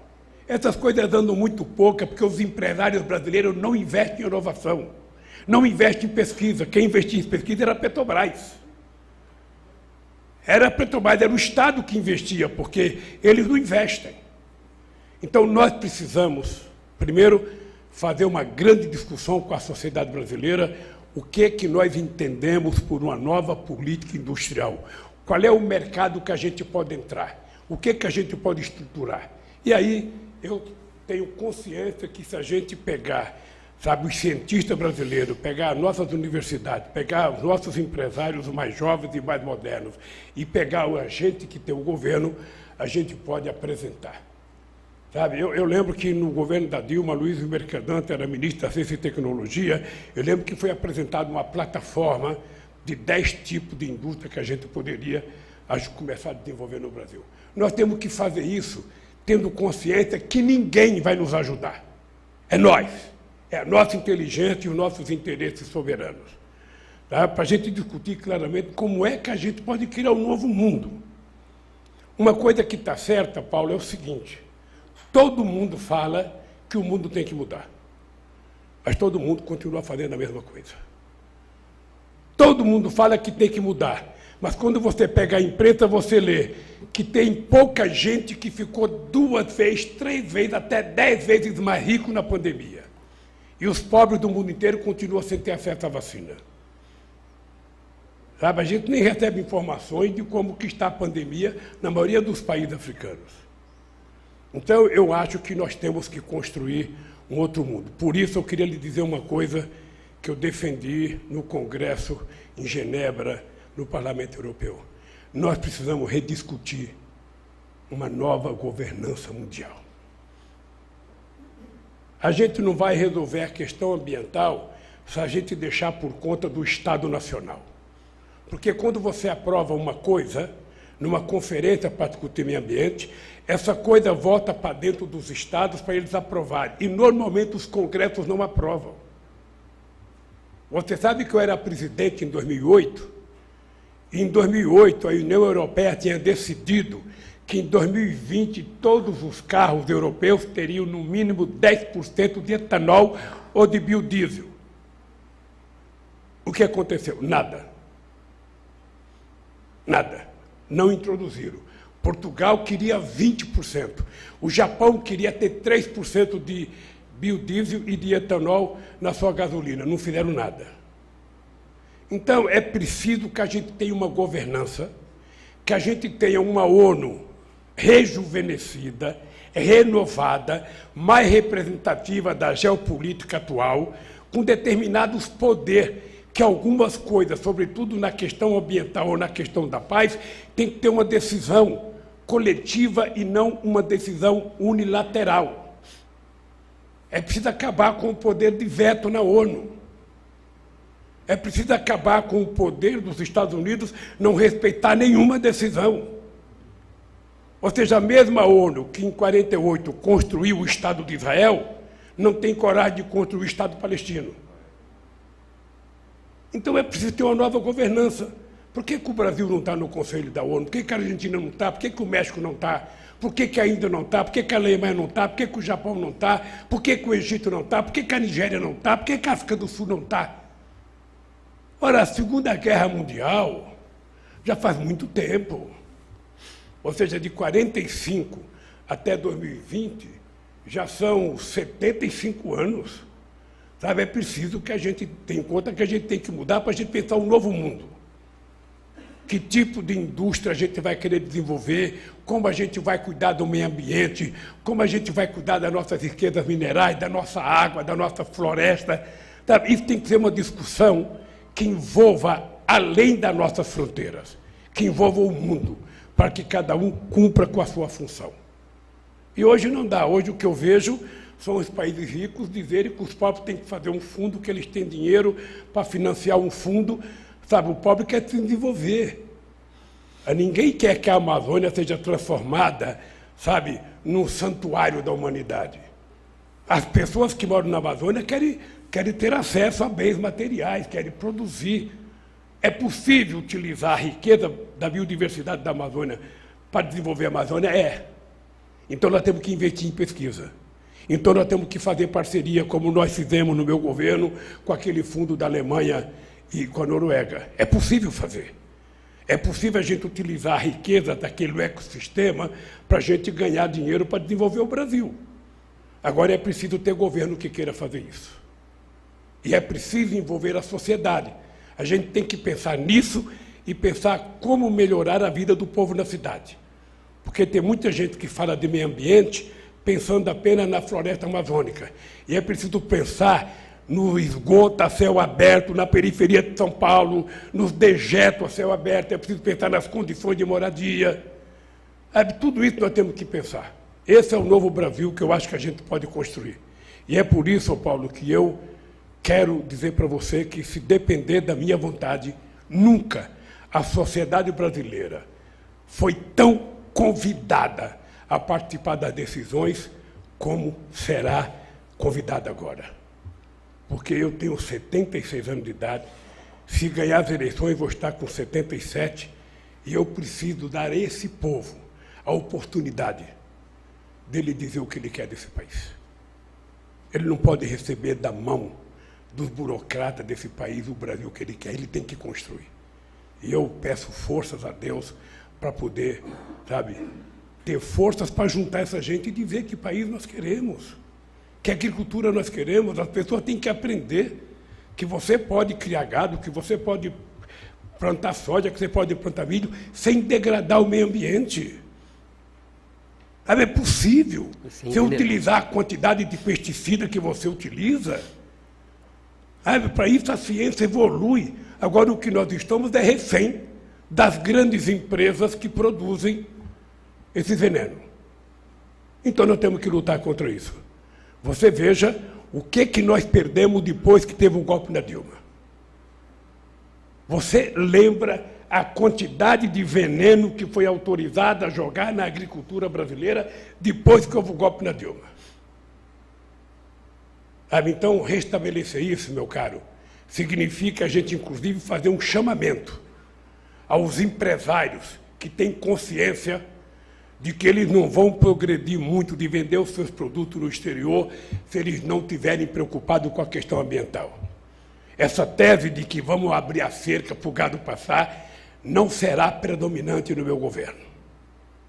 Não será predominante. E nós vamos ter que envolver a ciência para provar que a gente pode, como a Embrapa provou durante muito tempo, que a gente pode ter uma agricultura mais sadia, uma indústria mais limpa, menos poluente do que nós tivemos até agora. Não é um desafio de um presidente, é o um desafio de uma sociedade.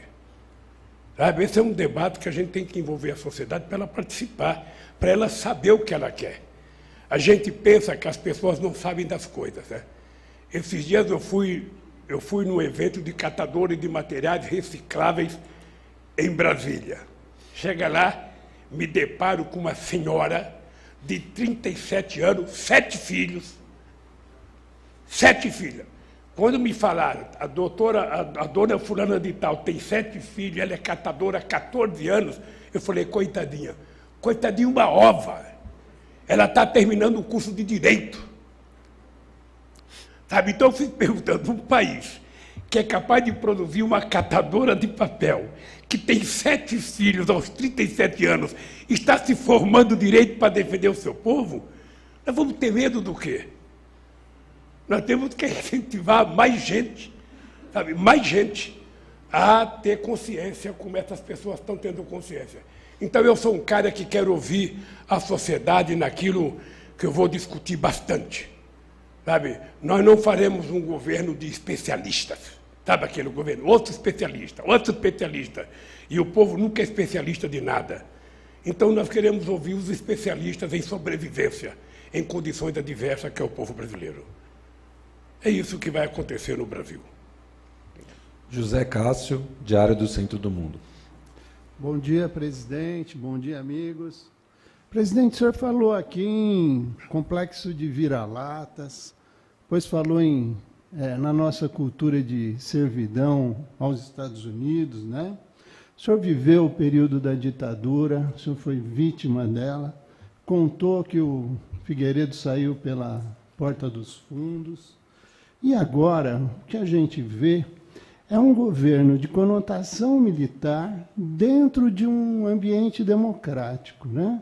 Isso é um governo eleito, mas que é, faz a sua gestão é, sustentada pelo ideal do militarismo por militares. E o que a gente vê dessa turma que está aí no comando do país a gente como o Pazuello, que aprontou o que aprontou lá em Manaus. Nós temos o Braga Neto, que dispensa apresentações. General Heleno, no, num avião presidencial, sob o comando dele, foi encontrado cocaína nesse avião, no exterior. Né? Temos até um militar, um ministro, Luiz Eduardo Ramos, que foi chamado de Maria Fofoca por um ministro da, do governo Bolsonaro, Ricardo Salles, para dar um nível da turma que, que comanda o país aí do ponto de vista militar.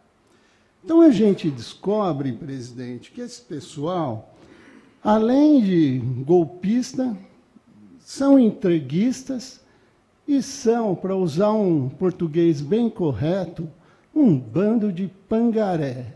A pergunta que eu quero fazer para o senhor é o seguinte: as Forças Armadas no Brasil são um caso perdido ou tem solução, presidente?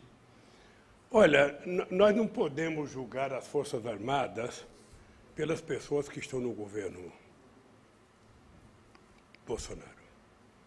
Eu, eu tive o prazer de conviver com as Forças Armadas durante oito anos. Eu, sinceramente, tive uma relação de recuperação das Forças Armadas brasileiras.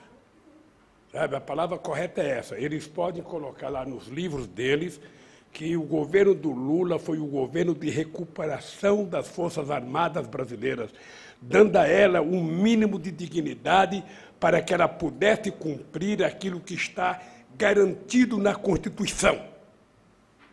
A Força Armada defender a soberania desse país, defender o povo brasileiro contra interesses externos. Foi assim que a gente recuperou pagando o salário mínimo para os recrutas que não recebiam salário mínimo. Foi assim que nós fizemos, dando o direito deles almoçar, porque quando eu cheguei na presidência, os recrutas eram liberados às 11 horas da manhã, porque não tinha dinheiro para pagar o almoço para os recrutas. Nós garantimos que eles tinham que ficar o dia inteiro e almoçar. Nós criamos o soldado cidadão para dar aos recrutas, no ano que ele estava no exército, uma profissão e depois tentar no mercado de trabalho sobreviver. Foi assim que nós recuperamos a engenharia do Exército Brasileiro para ajudar a fazer obras em lugares inóspitos, ou seja, e nós transformamos a, a, a, o batalhão de engenharia das Forças Armadas numa empresa poderosa sabe, para poder nos ajudar, inclusive, a balizar preço na construção civil. Foi assim que nós recuperamos uma parte da Marinha. Fazia anos, anos que a gente não fazia um investimento em Peró no enriquecimento de urânio. Nós fomos lá e garantimos que ia ter dinheiro todo ano para que a gente continuasse aprimorando. Foi assim que nós compramos um navio para substituir aquela vergonha do Parão de Tefé que eu fui visitar na Antártica, não cabia, sabe, nem o, o pesquisador lá dentro. Eu fiquei com vergonha de ver o tamanho, de ver a pequenez de um navio que eu admirava quando eu via a televisão falar, o Barão de Tefé, não sei das contas, eu achava que era uma coisa grande. Resolvemos comprar navio.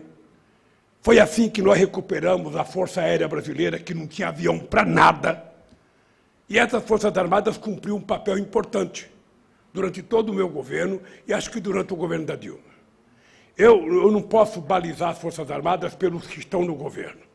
Eu não sei se essa gente que está no governo hoje eram aqueles tenentes que estavam quando se recusaram, sabe, quando o Geisel despediu frota.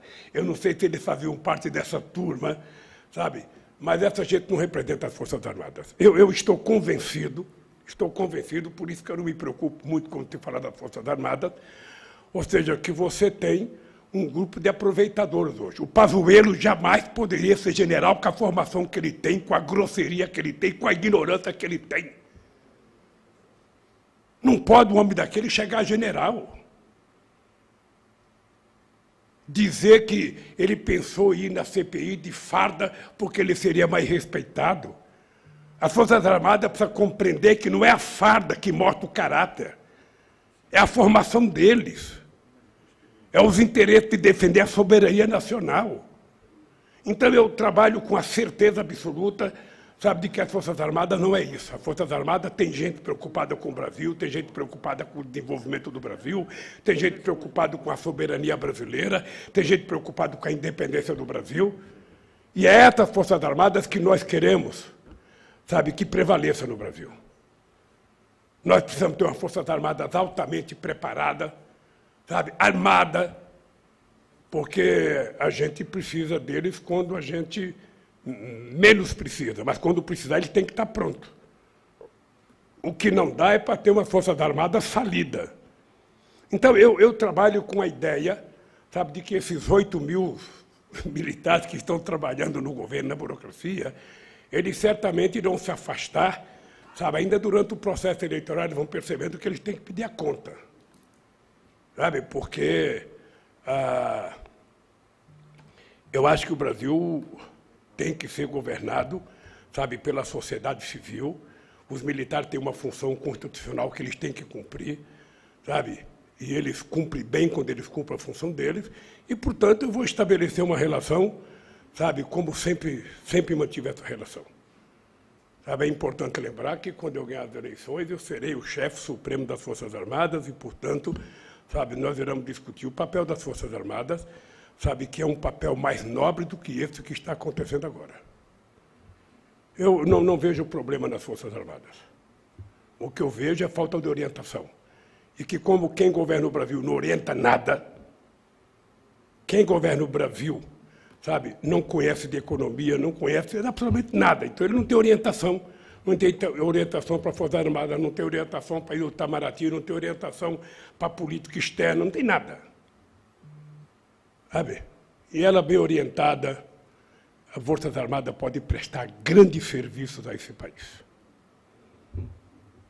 Sabendo que eles são iguais a nós que eles não são soberanos, que eles não são mais importantes, não são mais inteligentes do que você, mais do que o Nassif, mais do que eu. Eles são iguais, apenas tem uma função definida na Constituição. É isso que eu quero que eles compreendam. Ivan Longo, Revista Fórum. Bom dia, presidente. Uh, eu, eu, o senhor já afirmou aqui que, que ainda não tem candidatura confirmada, que não definiu vice, que vai fazer isso no momento certo, etc. Mas eu queria voltar um pouquinho na, na discussão sobre o Alckmin, que está muito à tona aí, uh, mas levantando um outro aspecto. Uh, há uma, uma certa resistência em certos setores da esquerda, e mesmo dentro do PT, né, uh, com relação à possibilidade de se firmar essa aliança com o Alckmin, ou mesmo que não seja ele, que seja alguém com o perfil dele, né, um perfil mais à direita do senhor. E o grande temor aí desses setores da esquerda ou mesmo dentro do PT, é que essa para firmar esse acordo uh, com uma pessoa mais à direita do senhor, se abriria mão de pontos fundamentais aí de programas historicamente defendidos, de, defendidos pelo PT, né? questões programáticas como, por exemplo, soberania da Petrobras, revisão de teto de gastos, uh, ou mesmo revisão da reforma trabalhista, enfim. Eu gostaria de saber do senhor uh, como o senhor recebe essas críticas que são feitas até dentro do PT, essa possibilidade de, de uma possível aliança com o Alckmin ou com alguém mais à direita do senhor, e se o senhor avançar nessas conversas com o Alckmin, ou se chegar a um acordo com alguém mais à direita do senhor, se para esse acordo isso envolveria negociar pautas como essa que eu citei, questões programáticas defendidas pelo PT. Olha, deixa eu dizer uma coisa assim, muita, com muita clareza, porque eu não quero responder só para você, eu quero tentar falar agora com o povo que vai nos ouvir, que vai nos assistir. Ah, veja, eu, eu, eu não estou procurando uma aliança ideológica. Sabe, ah, eu não estou procurando uma aliança apenas para ganhar as eleições. Eu estou procurando construir um conjunto de alianças com forças políticas para me ajudarem a fazer a transformação que nós precisamos a fazer no Brasil, inclusive se a gente quiser aprovar uma reforma tributária. Eu até não gosto de utilizar a palavra reforma tributária, porque eu já utilizei dezenas de vezes, a gente não consegue fazer. Não sei se o Nassif se lembra, mas em 2007 eu mandei para o Congresso Nacional uma proposta de reforma tributária que teve o apoio dos 27 governadores de estados, o governador Edu Serra, em São Paulo, que teve o apoio de todos os líderes partidários, que teve o apoio das 27 federações de indústria do Brasil, que teve o apoio de todas as centrais sindicais, e quando chegou no Congresso ela não mandou. Porque tem sempre aquele, como, como o Jânio Quadro chamava, o inimigo tem uma força oculta que não deixa a política tributária andar. Ah, então, eu, eu estou convencido que é assim. A gente vai precisar, sabe, mudar muita coisa nesse país. A relação com o Congresso Nacional, ela não pode ser uma relação promíscua, ela tem que ser uma relação civilizada, como acontece em vários países do mundo. Sabe, nós temos que mostrar o que é preciso para reconstruir esse país. Se você não pode fazer uma reforma tributária complexa, você pode fazer mudanças de ponto na reforma tributária. Sabe, por exemplo, vamos definir que quem vive de dividendos pague imposto de renda. Vamos definir que quem ganha até cinco salários mínimos não pague imposto de renda. Nós temos que definir algumas coisas para dar mais sustentabilidade aos de baixo e para dar mais compromisso com o Brasil com os de cima. Isso, dito assim, parece difícil, mas eu acho que, ah, se a gente sentar para conversar e a gente construir uma força política, eu tenho conversado muito com o PSD do Kassab, tenho conversado com o Kassab, ou seja, é bem possível que a gente possa construir alguma coisa junto. É bem possível. É bem possível que a gente possa construir o Paulinho da Força Sindical com solidariedade, nós estamos construindo. Sabe, nós precisamos construir uma força política capaz de dar sustentação nas mudanças que nós precisamos fazer. O movimento sindical brasileiro, ele não quer uma reforma da estrutura sindical para voltar a o que era. Nada, eles querem construir uma coisa nova. E uma coisa nova, a Espanha está dando um exemplo é a participação do Estado, dos empresários e dos trabalhadores. É isso. É a sociedade encontrando soluções para os seus problemas. E isso eu tenho certeza, eu tenho certeza que qualquer pessoa que vier a ser vice vai contribuir para que a gente faça isso. Você se esquece que o Zé Alencar era um empresário que tinha uma empresa com 17 mil trabalhadores que ele tinha sido presidente da Federação das Indústrias de Minas Gerais, que ele tinha sido vice-presidente da CNI. E o Zé Alencar tinha uma visão social altamente moderna, altamente contributiva. E é isso que um vice vai ter que ter num governo meu. Eu não vou escolher um vice para o vice ser contra. Ah, eu quero um vice que seja contra eu. Não. Ninguém faz isso. Nem você, nem eu, nem ninguém. Eu quero um vice, sabe, que compreenda que nós precisamos construir uma nova possibilidade para construir o Brasil novo que o Paulo Donizete disse que é possível construir. Eu tenho certeza, sabe, que o vice vai cumprir esse papel. Então, eu, eu, eu, sinceramente, eu acho que nós temos que ter algumas preocupações antes, ou seja, as pessoas que são contra, que falam contra, eu só digo para elas o seguinte: falem, enquanto a gente tem o direito de falar, porque já teve um momento nesse país que a gente não podia falar.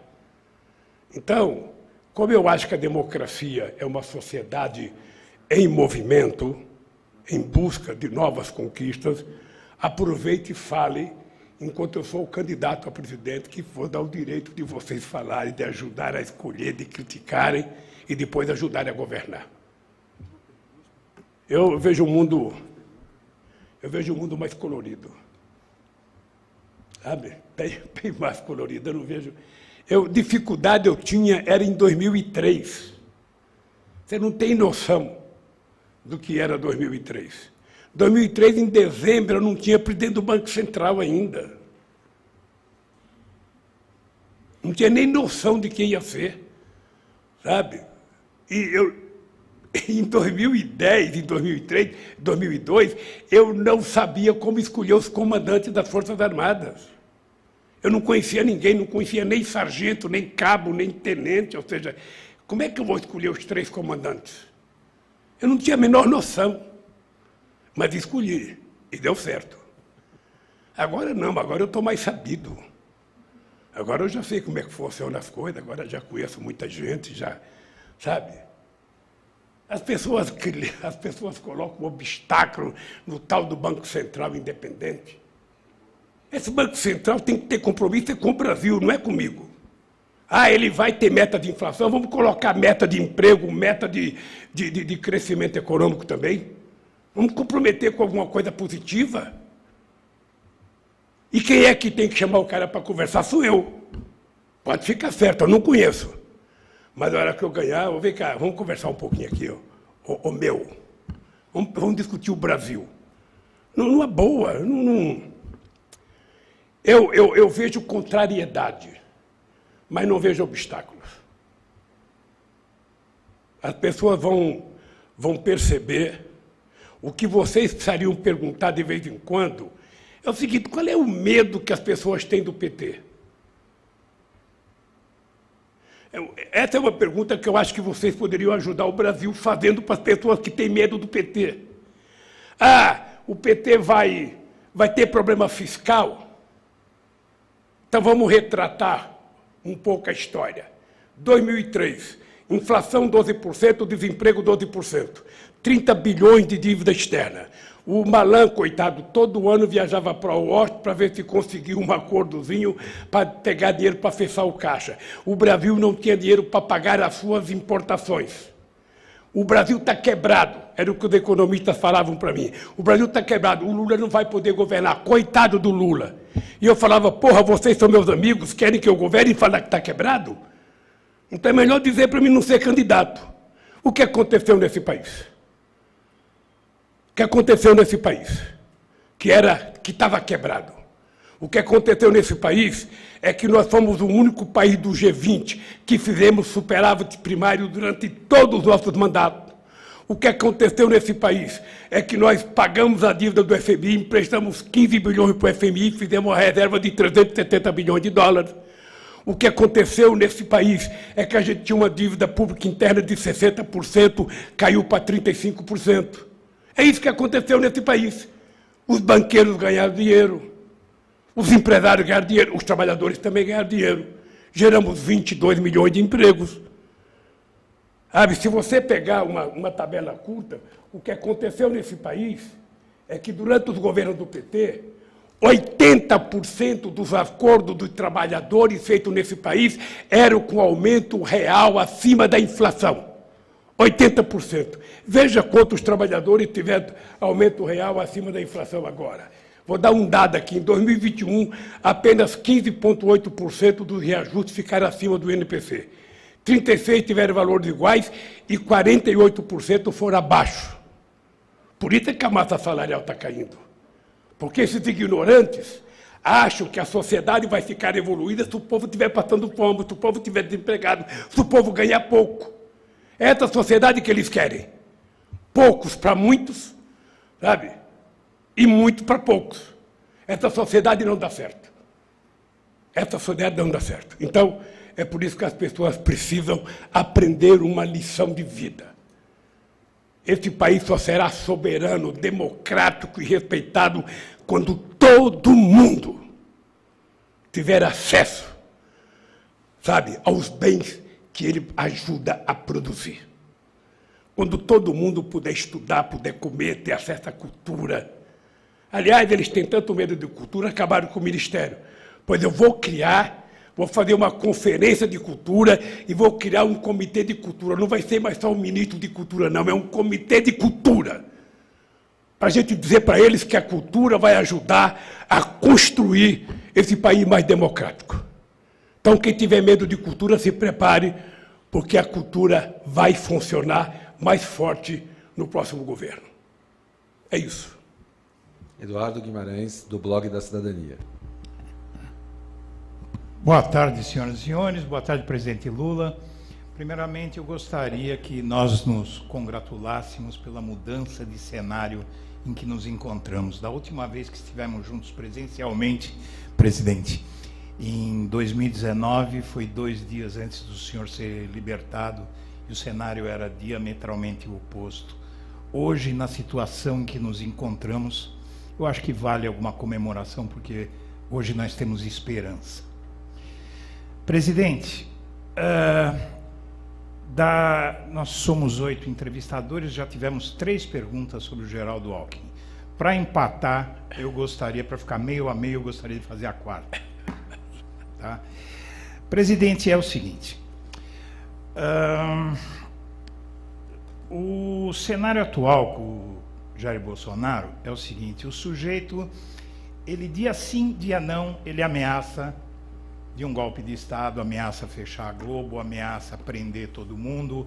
Ele, no seu discurso de posse, diz que ia expulsar do Brasil quem não concordasse com ele. Quando a gente está tentando vacinar criança, ele faz campanha contra a vacina. Uh, o sujeito diz que não vai aceitar o resultado das eleições, o sujeito fica tentando aliciar policiais, uh, aliciar uh, militares. Nós temos um, pre um presidente da República que é repudiado pelo planeta. E se tiver alguém em outro planeta, deve repudiar também, suponho, não é vida fora da Terra. Devem conhecer, olha, tem Bolsonaro lá na Terra. Presidente, a situação é muito grave e, como o senhor bem disse, nós não ganhamos nada, ou melhor, o senhor não ganhou nada ainda, mas o Brasil, quando falo nós, eu falo Brasil, não ganhou nada ainda a possibilidade de se ver livre do Jair Bolsonaro. O que, que acontece? Parece que há grupos é, bem intencionados, mas que acham que já houve alguma vitória. Por que Geraldo Alckmin? Penso eu, por que uma aliança com um vice mais à direita? Porque uh, que tem uma origem na direita?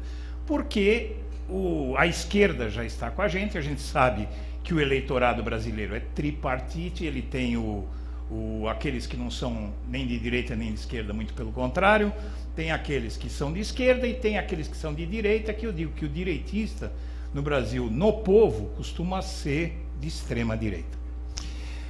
Ah, o que acontece? É preciso, como o senhor disse, ter uma aliança para governar, não só para ganhar a eleição, porque depois vai ter que fazer reformas, vai ter que fazer tudo aquilo, desfazer tudo aquilo que foi feito, e para isso vai ter que ter apoio no Congresso. Uh, essa questão do Alckmin, para mim, não está bem solucionada, porque as perguntas elas refletem um clima que eu acho que é a única coisa negativa que está acontecendo na sua pré-campanha é essa questão do Alckmin. Porque, veja bem, é, tá tudo dando certo, pelo menos até aqui.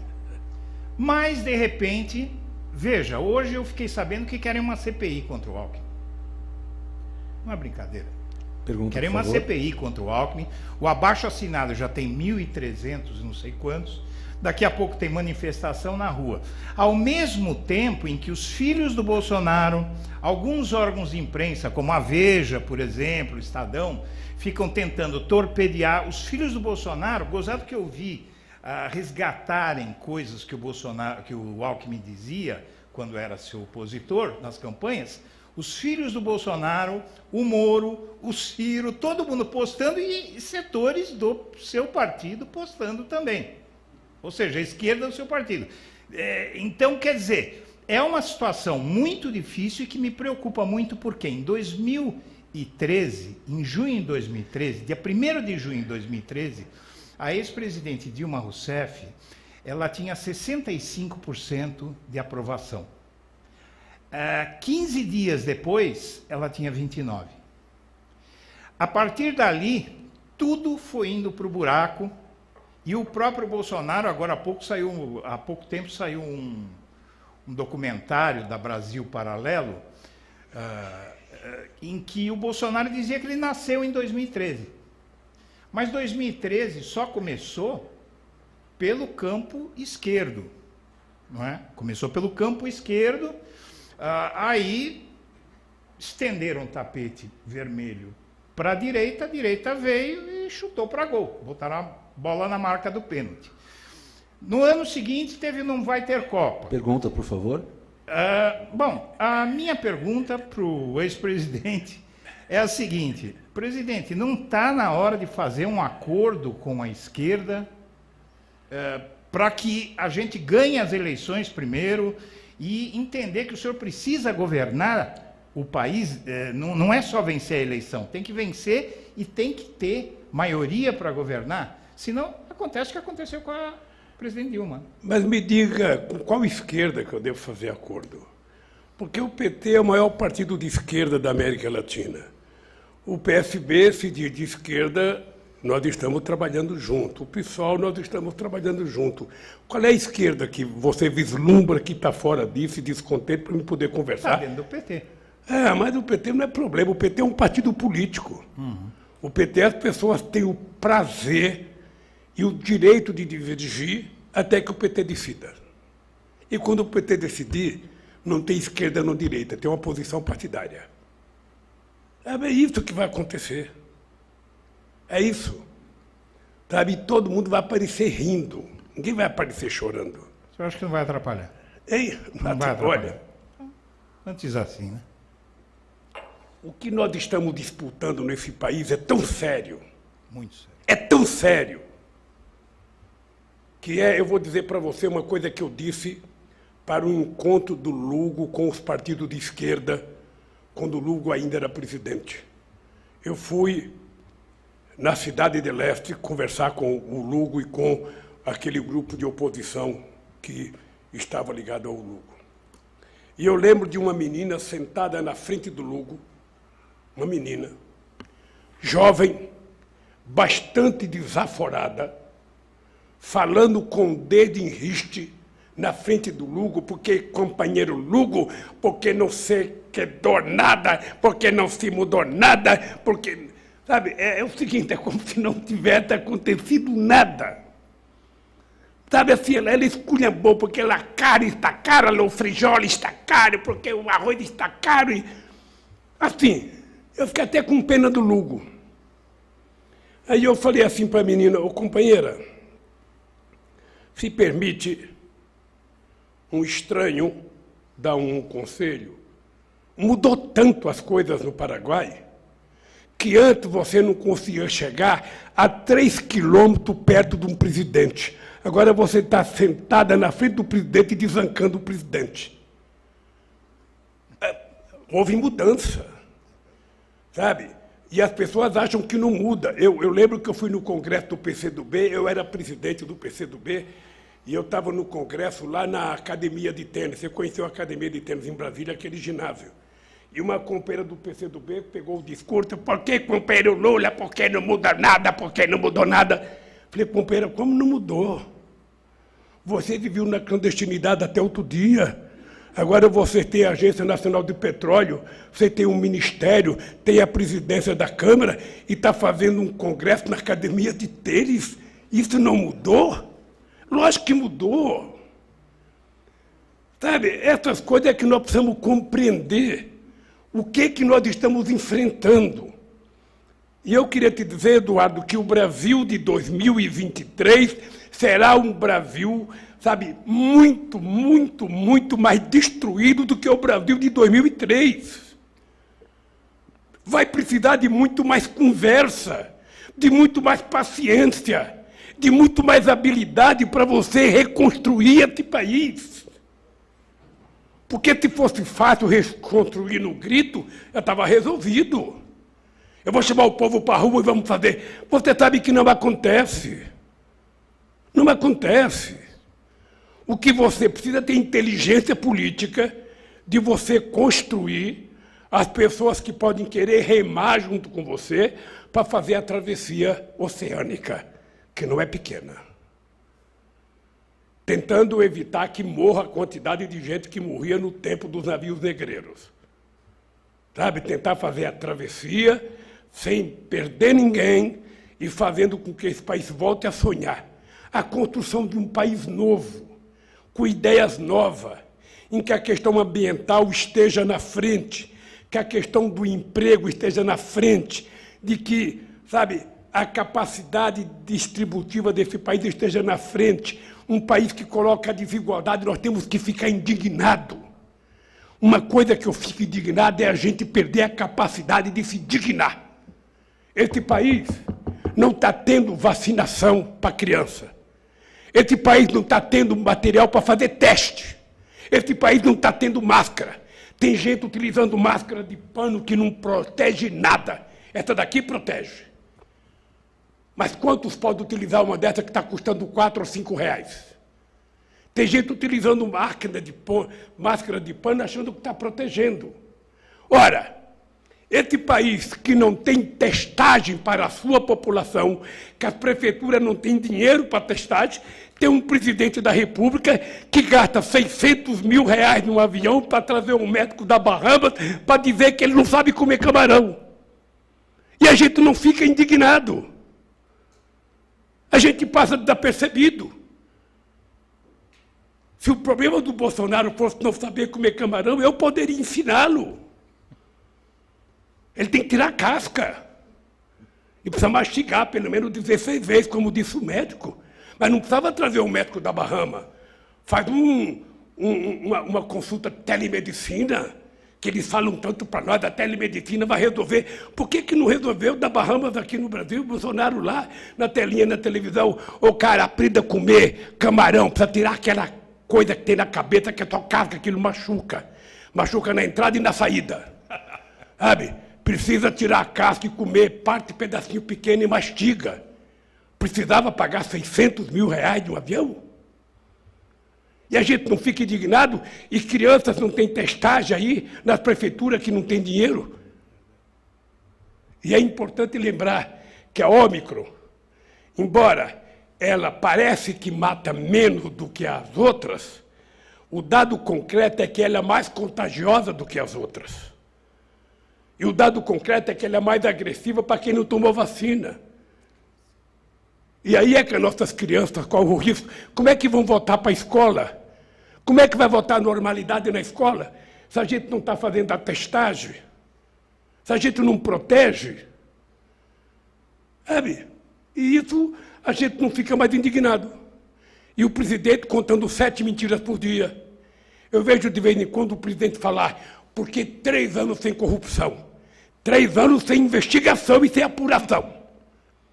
Porque ele não aguenta uma investigação. Ah, se fosse o governo do PT, qualquer pessoa denunciada vai apurar. O que nós queremos é que seja apurado e investigado. Agora, não, ele não apura nada. Ele não apura nada. Então, fica difícil a gente não se dignar com essas coisas. Então, veja, nós precisamos. Não vai ser fácil a reconstrução do país, Eduardo. Não vai ser fácil. E eu estou te dizendo uma coisa: eu sou o único que, se for candidato e ganhar as eleições, eu não posso chegar lá e falar: olha, companheiros, sabe, eu, eu pensei que, que ia fazer isso, porém, entretanto, eu não tenho que utilizar a palavra nem porém, nem entretanto. Se eu entrar, é para fazer as coisas diferentes nesse país. É isso que o povo tem expectativa. Sabe, o povo quer mudança de verdade. O povo está com esperança. O povo sabe o que é viver bem. Ninguém acostuma com coisa ruim. Sabe, você não vê ninguém sonhar, você não vê ninguém, ninguém ter aspiração de morar numa favela. Ninguém tem aspiração de morar numa palafita. Ninguém tem aspiração de ficar sem comer. A aspiração das pessoas é evoluir. As pessoas não são peão de fábrica porque escolheram, é porque não tem profissão. Se tivesse, eles não seriam peão de fábrica. As pessoas estão catando material reciclável porque não tiveram chance de estudar para ser outra coisa. Então, o que nós temos é que atender essa aspiração da sociedade. Uma aspiração de uma sociedade evoluída. A dormir.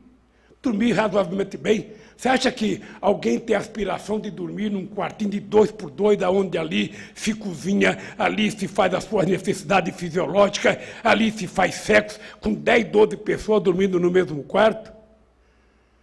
Eduardo, eu morei num quarto de cozinha com 13 pessoas. Então, eu tenho consciência o que esse povo está passando. Então eu não posso, eu não posso mentir. Eu não posso ganhar os 76 anos e falar, gente, olha, eu ganhei, mas não dá para fazer as coisas. Desculpa, eu tenho que atender o mercado. Eu preciso atender a Faria Lima. Eu preciso ter responsabilidade fiscal. Eu preciso manter teto de gasto. E o teto de comida? E o teto de emprego? E o teto de salário? E o teto de saúde? Quem é que vai devolver para esse povo? Então, meu caro, é esse cidadão que acaba de ficar emocionado que quer ser presidente. E se for, é para mudar. Não é para continuar a mesmice. E por isso, companheiros, é o seguinte: eu sei o que vocês fizeram quando eu estava preso. Eu hoje assisto menos vocês do que eu assistia quando eu estava na cadeia. Eu passava o dia vendo vocês. Sabe? Todo mundo. Todo mundo. Cansei de ver muitos de vocês. Então, eu sei a força que vocês deram. Eu sei a força de um lado a Globo, a Veja, o SBT, a Record, a Bandeirante, a Folha, o Estadão, o Globo, colocando a cara desse santo de barro chamado Moro, como se fosse herói nacional. E vocês, os blogueiros sujos, como eles chamavam vocês, sabe, defendendo, sabe, a mim, defendendo a minha causa e a vigília lá no Paraná. Então, é esse país que nós temos que mudar. E, e a verdade é essa: para mudar, você tem que ter um compromisso. Eu quero que todo mundo saiba, eu não quero mentir para ninguém. Só tem sentido eu voltar a ser presidente desse país se eu tiver um compromisso de que as pessoas vão viver dignamente nesse país de que o meu compromisso é garantir que as pessoas tenham um prato de feijão e arroz no almoço, com bife acebolado, com ovo, no almoço e na janta, que tem um café com pão com manteiga. Que as pessoas consigam ter uma casinha digna. Assim não for para fazer isso, então, Lulinha, é melhor pede a conta e vai embora.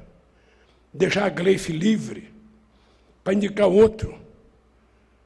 É para fazer esse país que eu preciso construir uma relação política mais ampla do que o PT.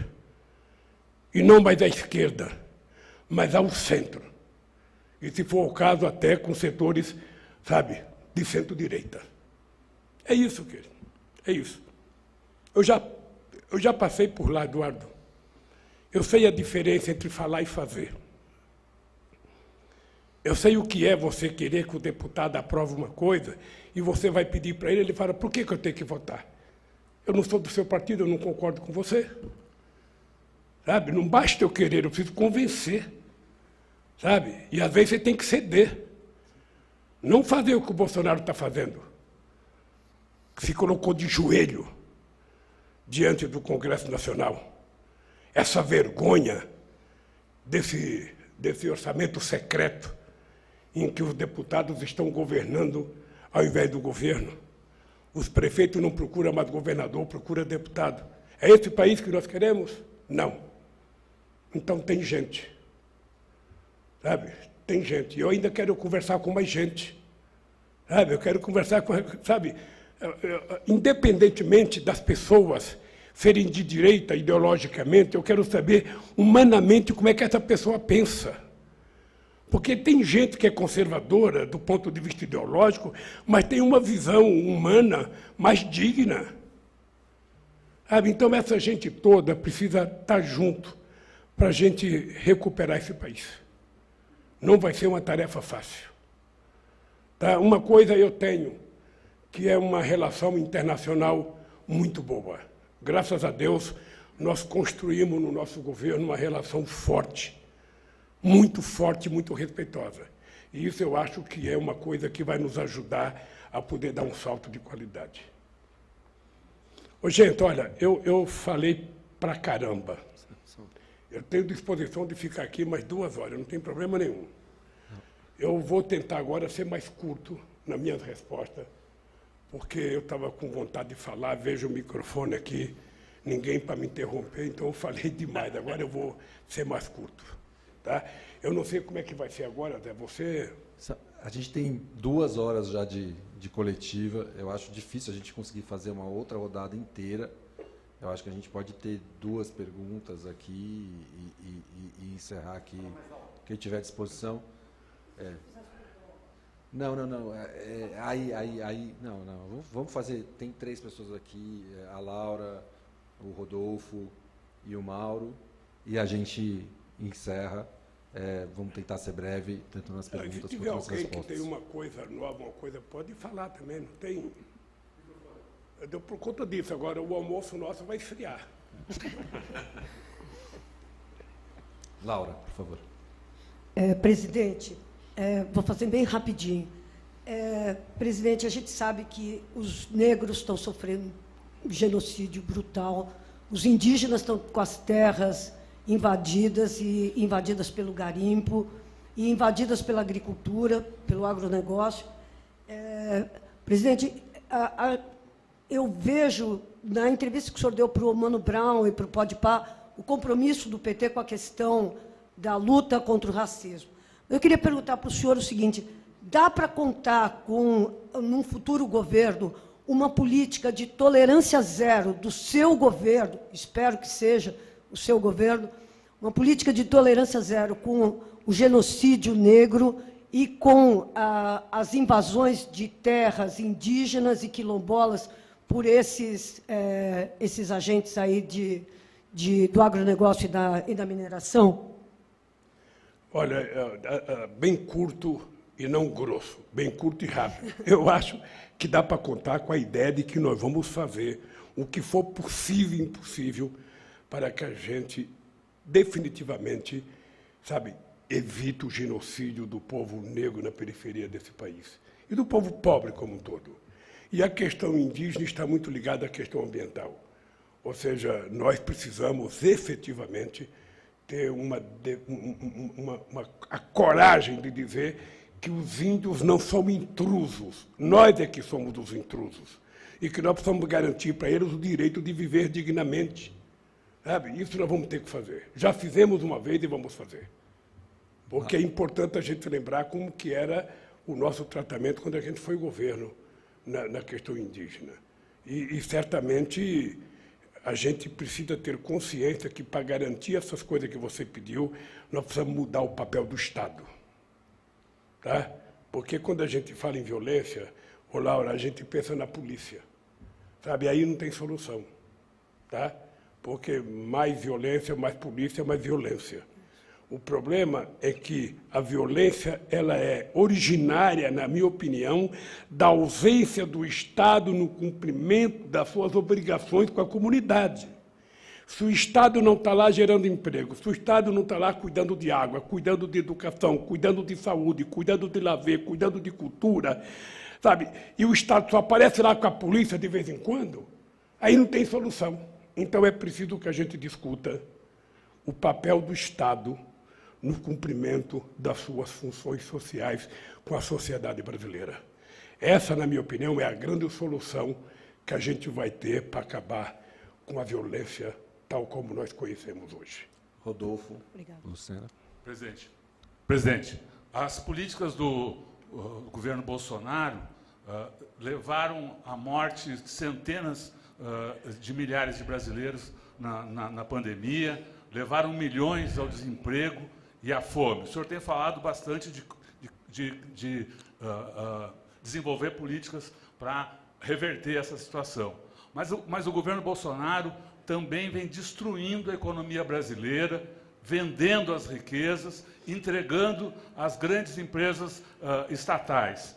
O senhor considera possível recolocar o Brasil na trilha do desenvolvimento sem recuperar as empresas estatais, sem devolver a Petrobras, que está sendo fatiada, está sendo entregue para o estrangeiro, sem devolver a Petrobras para o povo brasileiro para ser usada como instrumento de política energética? Olha, eu já disse uma vez de que é importante que as pessoas sérias nesse país ou no mundo, que estejam preocupadas com a construção do novo mundo, ah, ao tentarem comprar empresas públicas brasileiras privatizadas, leve em conta que a gente vai mudar de governo e que a gente vai rediscutir esse assunto. Porque eu sou daqueles que defendo um Estado forte. O Estado forte não significa um Estado autoritário, porque eu não quero um Estado autoritário. Eu quero um Estado forte, aquele Estado que seja capaz de induzir o desenvolvimento do país.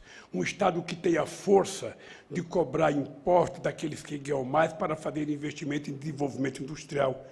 Todo mundo sabe que quando sabe, teve a crise mais aguda, eu era favorável a expandir a base monetária para que a gente pudesse ter um projeto de desenvolvimento nesse país. Sabe, o que a gente não pode é continuar mais um século dizendo que a gente não pode crescer, que a gente não pode se desenvolver porque o país não cresce. O país só vai crescer se o Estado quiser que cresça. Não é que o Estado pode tudo, o Estado pode ser o indutor. O Estado pode convencer empresários, o Estado pode ter linha de crédito de longo prazo para fazer obra de infraestrutura. O BNDES tem que voltar a funcionar para o desenvolvimento, o Banco do Brasil, a Caixa Econômica Federal. É para isso que serve o Estado.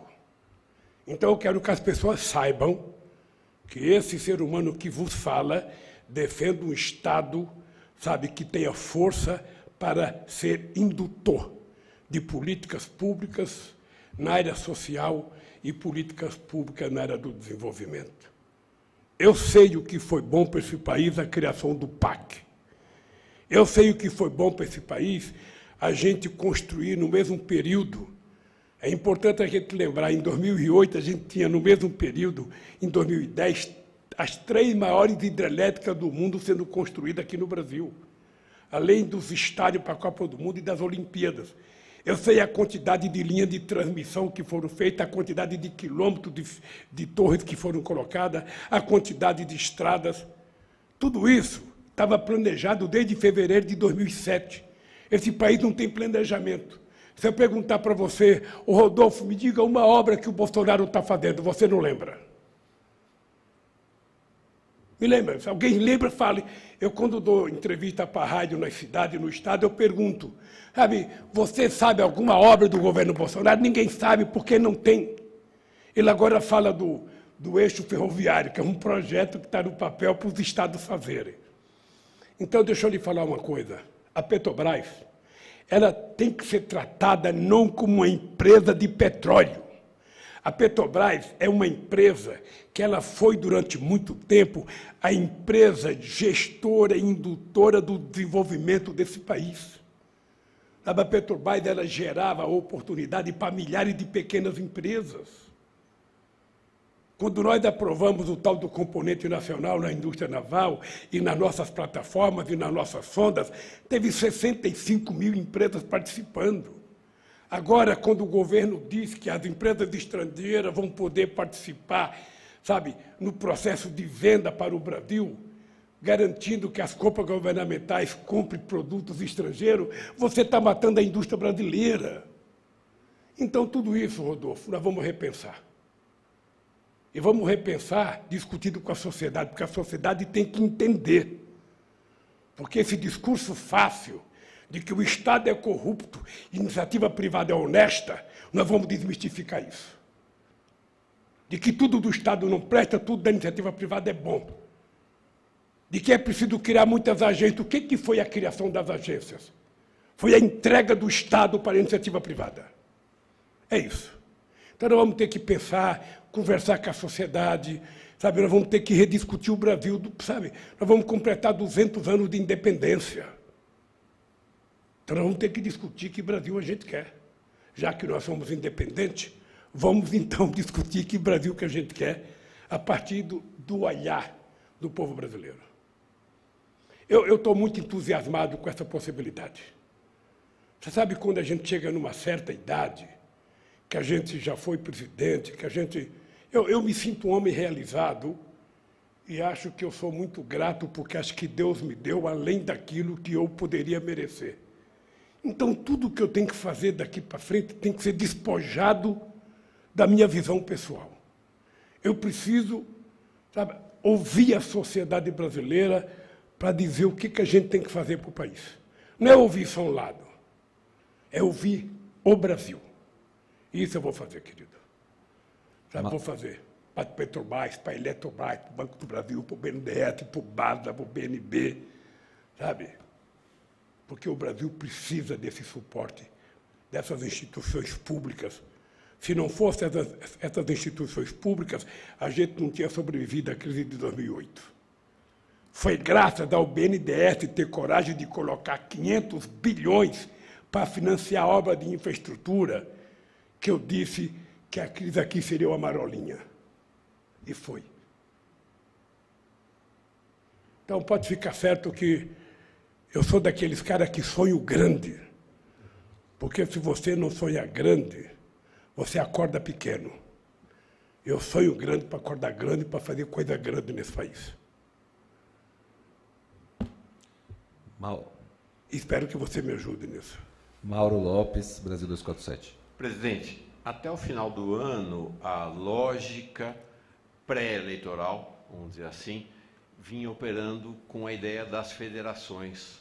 E isso levaria a, por exemplo, um candidato ao aos governos estaduais, ou um candidato a cada governo estadual desta federação. Parece que na virada do ano, de lá para cá, houve alguma mudança nessa lógica, há uma dificuldade evidente para conformar as federações, e o PT, além da candidatura Haddad, que está consolidada aqui para o governo do Estado de São Paulo, lançou o senador Humberto Costa lá no Pernambuco, o senador Fabiano Contarato lá no Espírito Santo. Como é que vai ser isso? Vai ter candidato dos diversos não, não, partidos, não, não, vai? Como é que vai ser essa Não, não, não. Ô, ô, Mauro, Mauro, você, você tem que levar em conta que o mês de dezembro e o mês de janeiro é um mês de férias.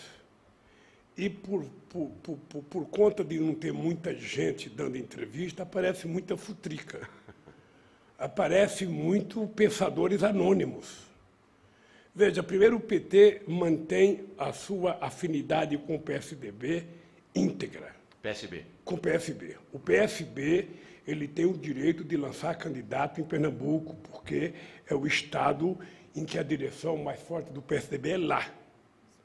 Tá? O que está acontecendo? O candidato natural do PSB não quer ser candidato, que é o Geraldo Júlio. Uhum. Tá? E o Paulo Câmara, que deve ser, na minha opinião, o coordenador da sucessão, sabe, precisa discutir. O que eu estou dizendo é que dessa vez o PT tem duas pessoas com potencial de força para ser candidato. Tem o Humberto Costa, que está no meio mandato para o Senado, e tem a Marília Reis. Porque além do cargo de governador, tem o cargo de vice e tem o cargo de senador.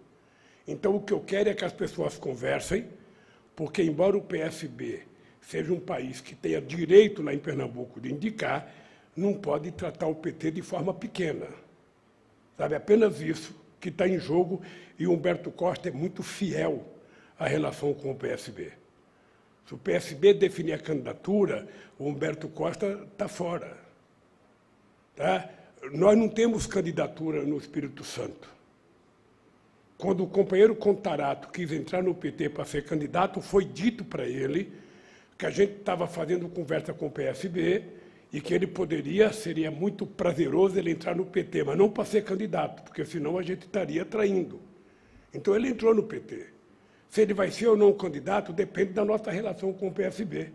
Se a gente tiver reunido com o PSB direitinho, não será candidato. Sabe? Nós defendemos a candidatura do Freixo no Rio de Janeiro. Nós defendemos a candidatura do Flávio Dino. Agora, o companheiro Flávio Dino tem um candidato dele, que é o vice, que é do PSDB. Ele sabe que é difícil a gente apoiar o PSDB. Nós temos a candidatura do Everton, então eles vão ter que se acertar lá para facilitar a nossa vida. Aqui em São Paulo é a mesma coisa. Aqui em São Paulo você tem o Alckmin candidato, o PSB diz que tem o Márcio França. Sabe, em algum momento se faça uma avaliação para ver quem tem mais chance. Sabe? Se for o Márcio França, vamos discutir com o Márcio França. Mas eu acho, com toda a modéstia, que o PT nunca esteve tão próximo de ganhar o governo do Estado como está agora. Sabe? E você sabe que não seria pouca coisa. Isso. Nós temos o Rio Grande do Sul em que o PSB tem um candidato e o PT tem outro. É, a gente pode, na dúvida, fazer uma aferição, fazer uma pesquisa, saber quem tem mais possibilidade e indicar. Ah, o PT não está fechado com as suas candidaturas. O PT tem interesse de que o PSB tem direitos.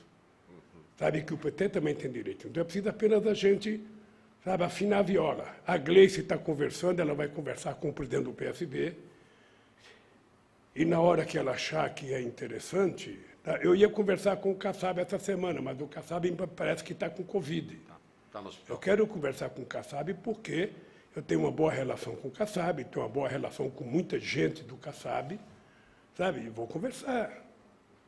Você sabe que em política conversa é bom, sabe? E nós temos que conversar com muita gente.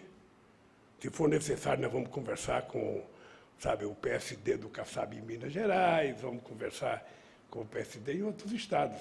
Se tem uma coisa que eu gosto de fazer é conversar. E você sabe que de uma boa conversa sempre sai uma boa coisa. Sabe?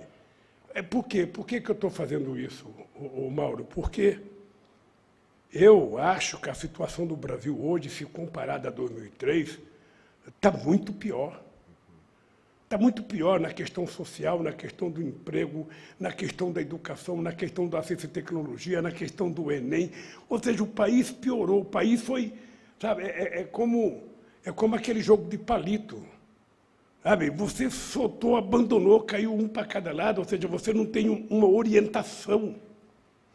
Você não tem orientação para as Forças Armadas, uma orientação para o Itamaraty, uma orientação para a indústria.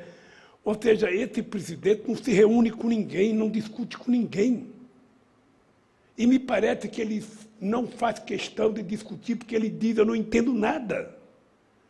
Já que eu não entendo nada, eu vou contar. E aí ele conta sete mentiras por dia. Sabe? E você sabe que sete é conta de mentiroso. Então é oito já. Sabe? Então é oito. Então, é, é esse país que nós vamos ter que remontar, querido. Remontar, e é possível, Mauro. É possível a gente fazer isso, sabe, é, numa perspectiva de reconstruir uma coisa que o povo brasileiro tem demais, que é o afeto, que é, sabe, uma, uma coisa fraterna, uma coisa solidária.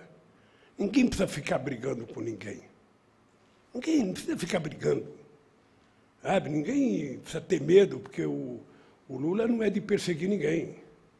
Eu não vou fazer com eles o que eles fizeram comigo. Porque o meu compromisso é fazer para o povo, não é fazer nada contra os outros. Eu quero fazer as coisas para o povo. Se ao terminar o mandato, eu sendo candidato e ganhando as eleições, o povo tiver trabalhando mais, ganhando mais, comendo mais, estudando mais, o que, que eu quero? Morrer e ocupar meu espaço no céu. Eu tenho direito. É isso. E a Janjinha que se cuide. Obrigado, presidente. É assim, é assim que eu quero levar esse país, gente. Esse país precisa de muito, muito, muito, muito, muito, muita solidariedade, muito amor, muito carinho, muita alegria, sabe? E é isso que nós vamos construir. Tá? Por isso, companheiros, eu quero mais uma vez agradecer a vocês. Eu não tive oportunidade de agradecer a vocês, mas vocês não têm noção, Nacife, como vocês foram importantes para mim quando eu estava preso. Eu recebia o pendrive de vocês. Eu nunca vi tanto vocês como eu vi na cadeia. Nunca vi. Sabe? Eu andava uma hora e meia vendo vocês, depois eu deitava vendo vocês, depois eu ia dormir vendo vocês, depois eu tomava café vendo vocês. Nunca conversei tanto com vocês como eu conversava lá, e aquilo me animava muito. Muito, muito, muito, muito. E além daquela, daquela vigília que foi uma. Quem não acredita em Deus pode começar a acreditar, porque não existe antecedente na história da humanidade de uma vigília daquela. Não existe antecedente na humanidade uma vigília daquela, que aquelas milhares de pessoas passando frio, calor, sendo provocados, passando necessidade, e eu herdei daquilo, além da Janja, herdei daquilo uma cachorrinha chamada Resistência, que foi criada lá dentro da vigília, que está comigo, que de vez em quando dorme comigo, sabe? Então, sabe, eu não tenho, só tenho que agradecer a Deus. Vou fazer uma campanha leve, uma campanha simpática, não vou fazer jogo rasteiro, não vou ficar respondendo mentira do Bolsonaro, não vou dar importância para o boneco de barro chamado Moro. Sabe, não vou dar, eu vou, vou tentar fazer uma campanha conversando com o povo brasileiro. Quem quiser mentir, quem quiser ofender, pode fazer. A minha campanha será no mais alto nível, como foram as outras que eu fiz. Porque se você fizer uma campanha em baixo nível, você vai governar em baixo nível. Então, de coração, muito obrigado a vocês, muito obrigado por tudo que vocês representam para mim. É muito mais do que vocês possam imaginar. Tá? Um abraço, queridos. Obrigado. Vamos agora ao almoço. Obrigado. Encerramos agora aqui a coletiva. Agradecer a todo mundo que está assistindo, agradecer a vocês pela presença. Muito obrigado.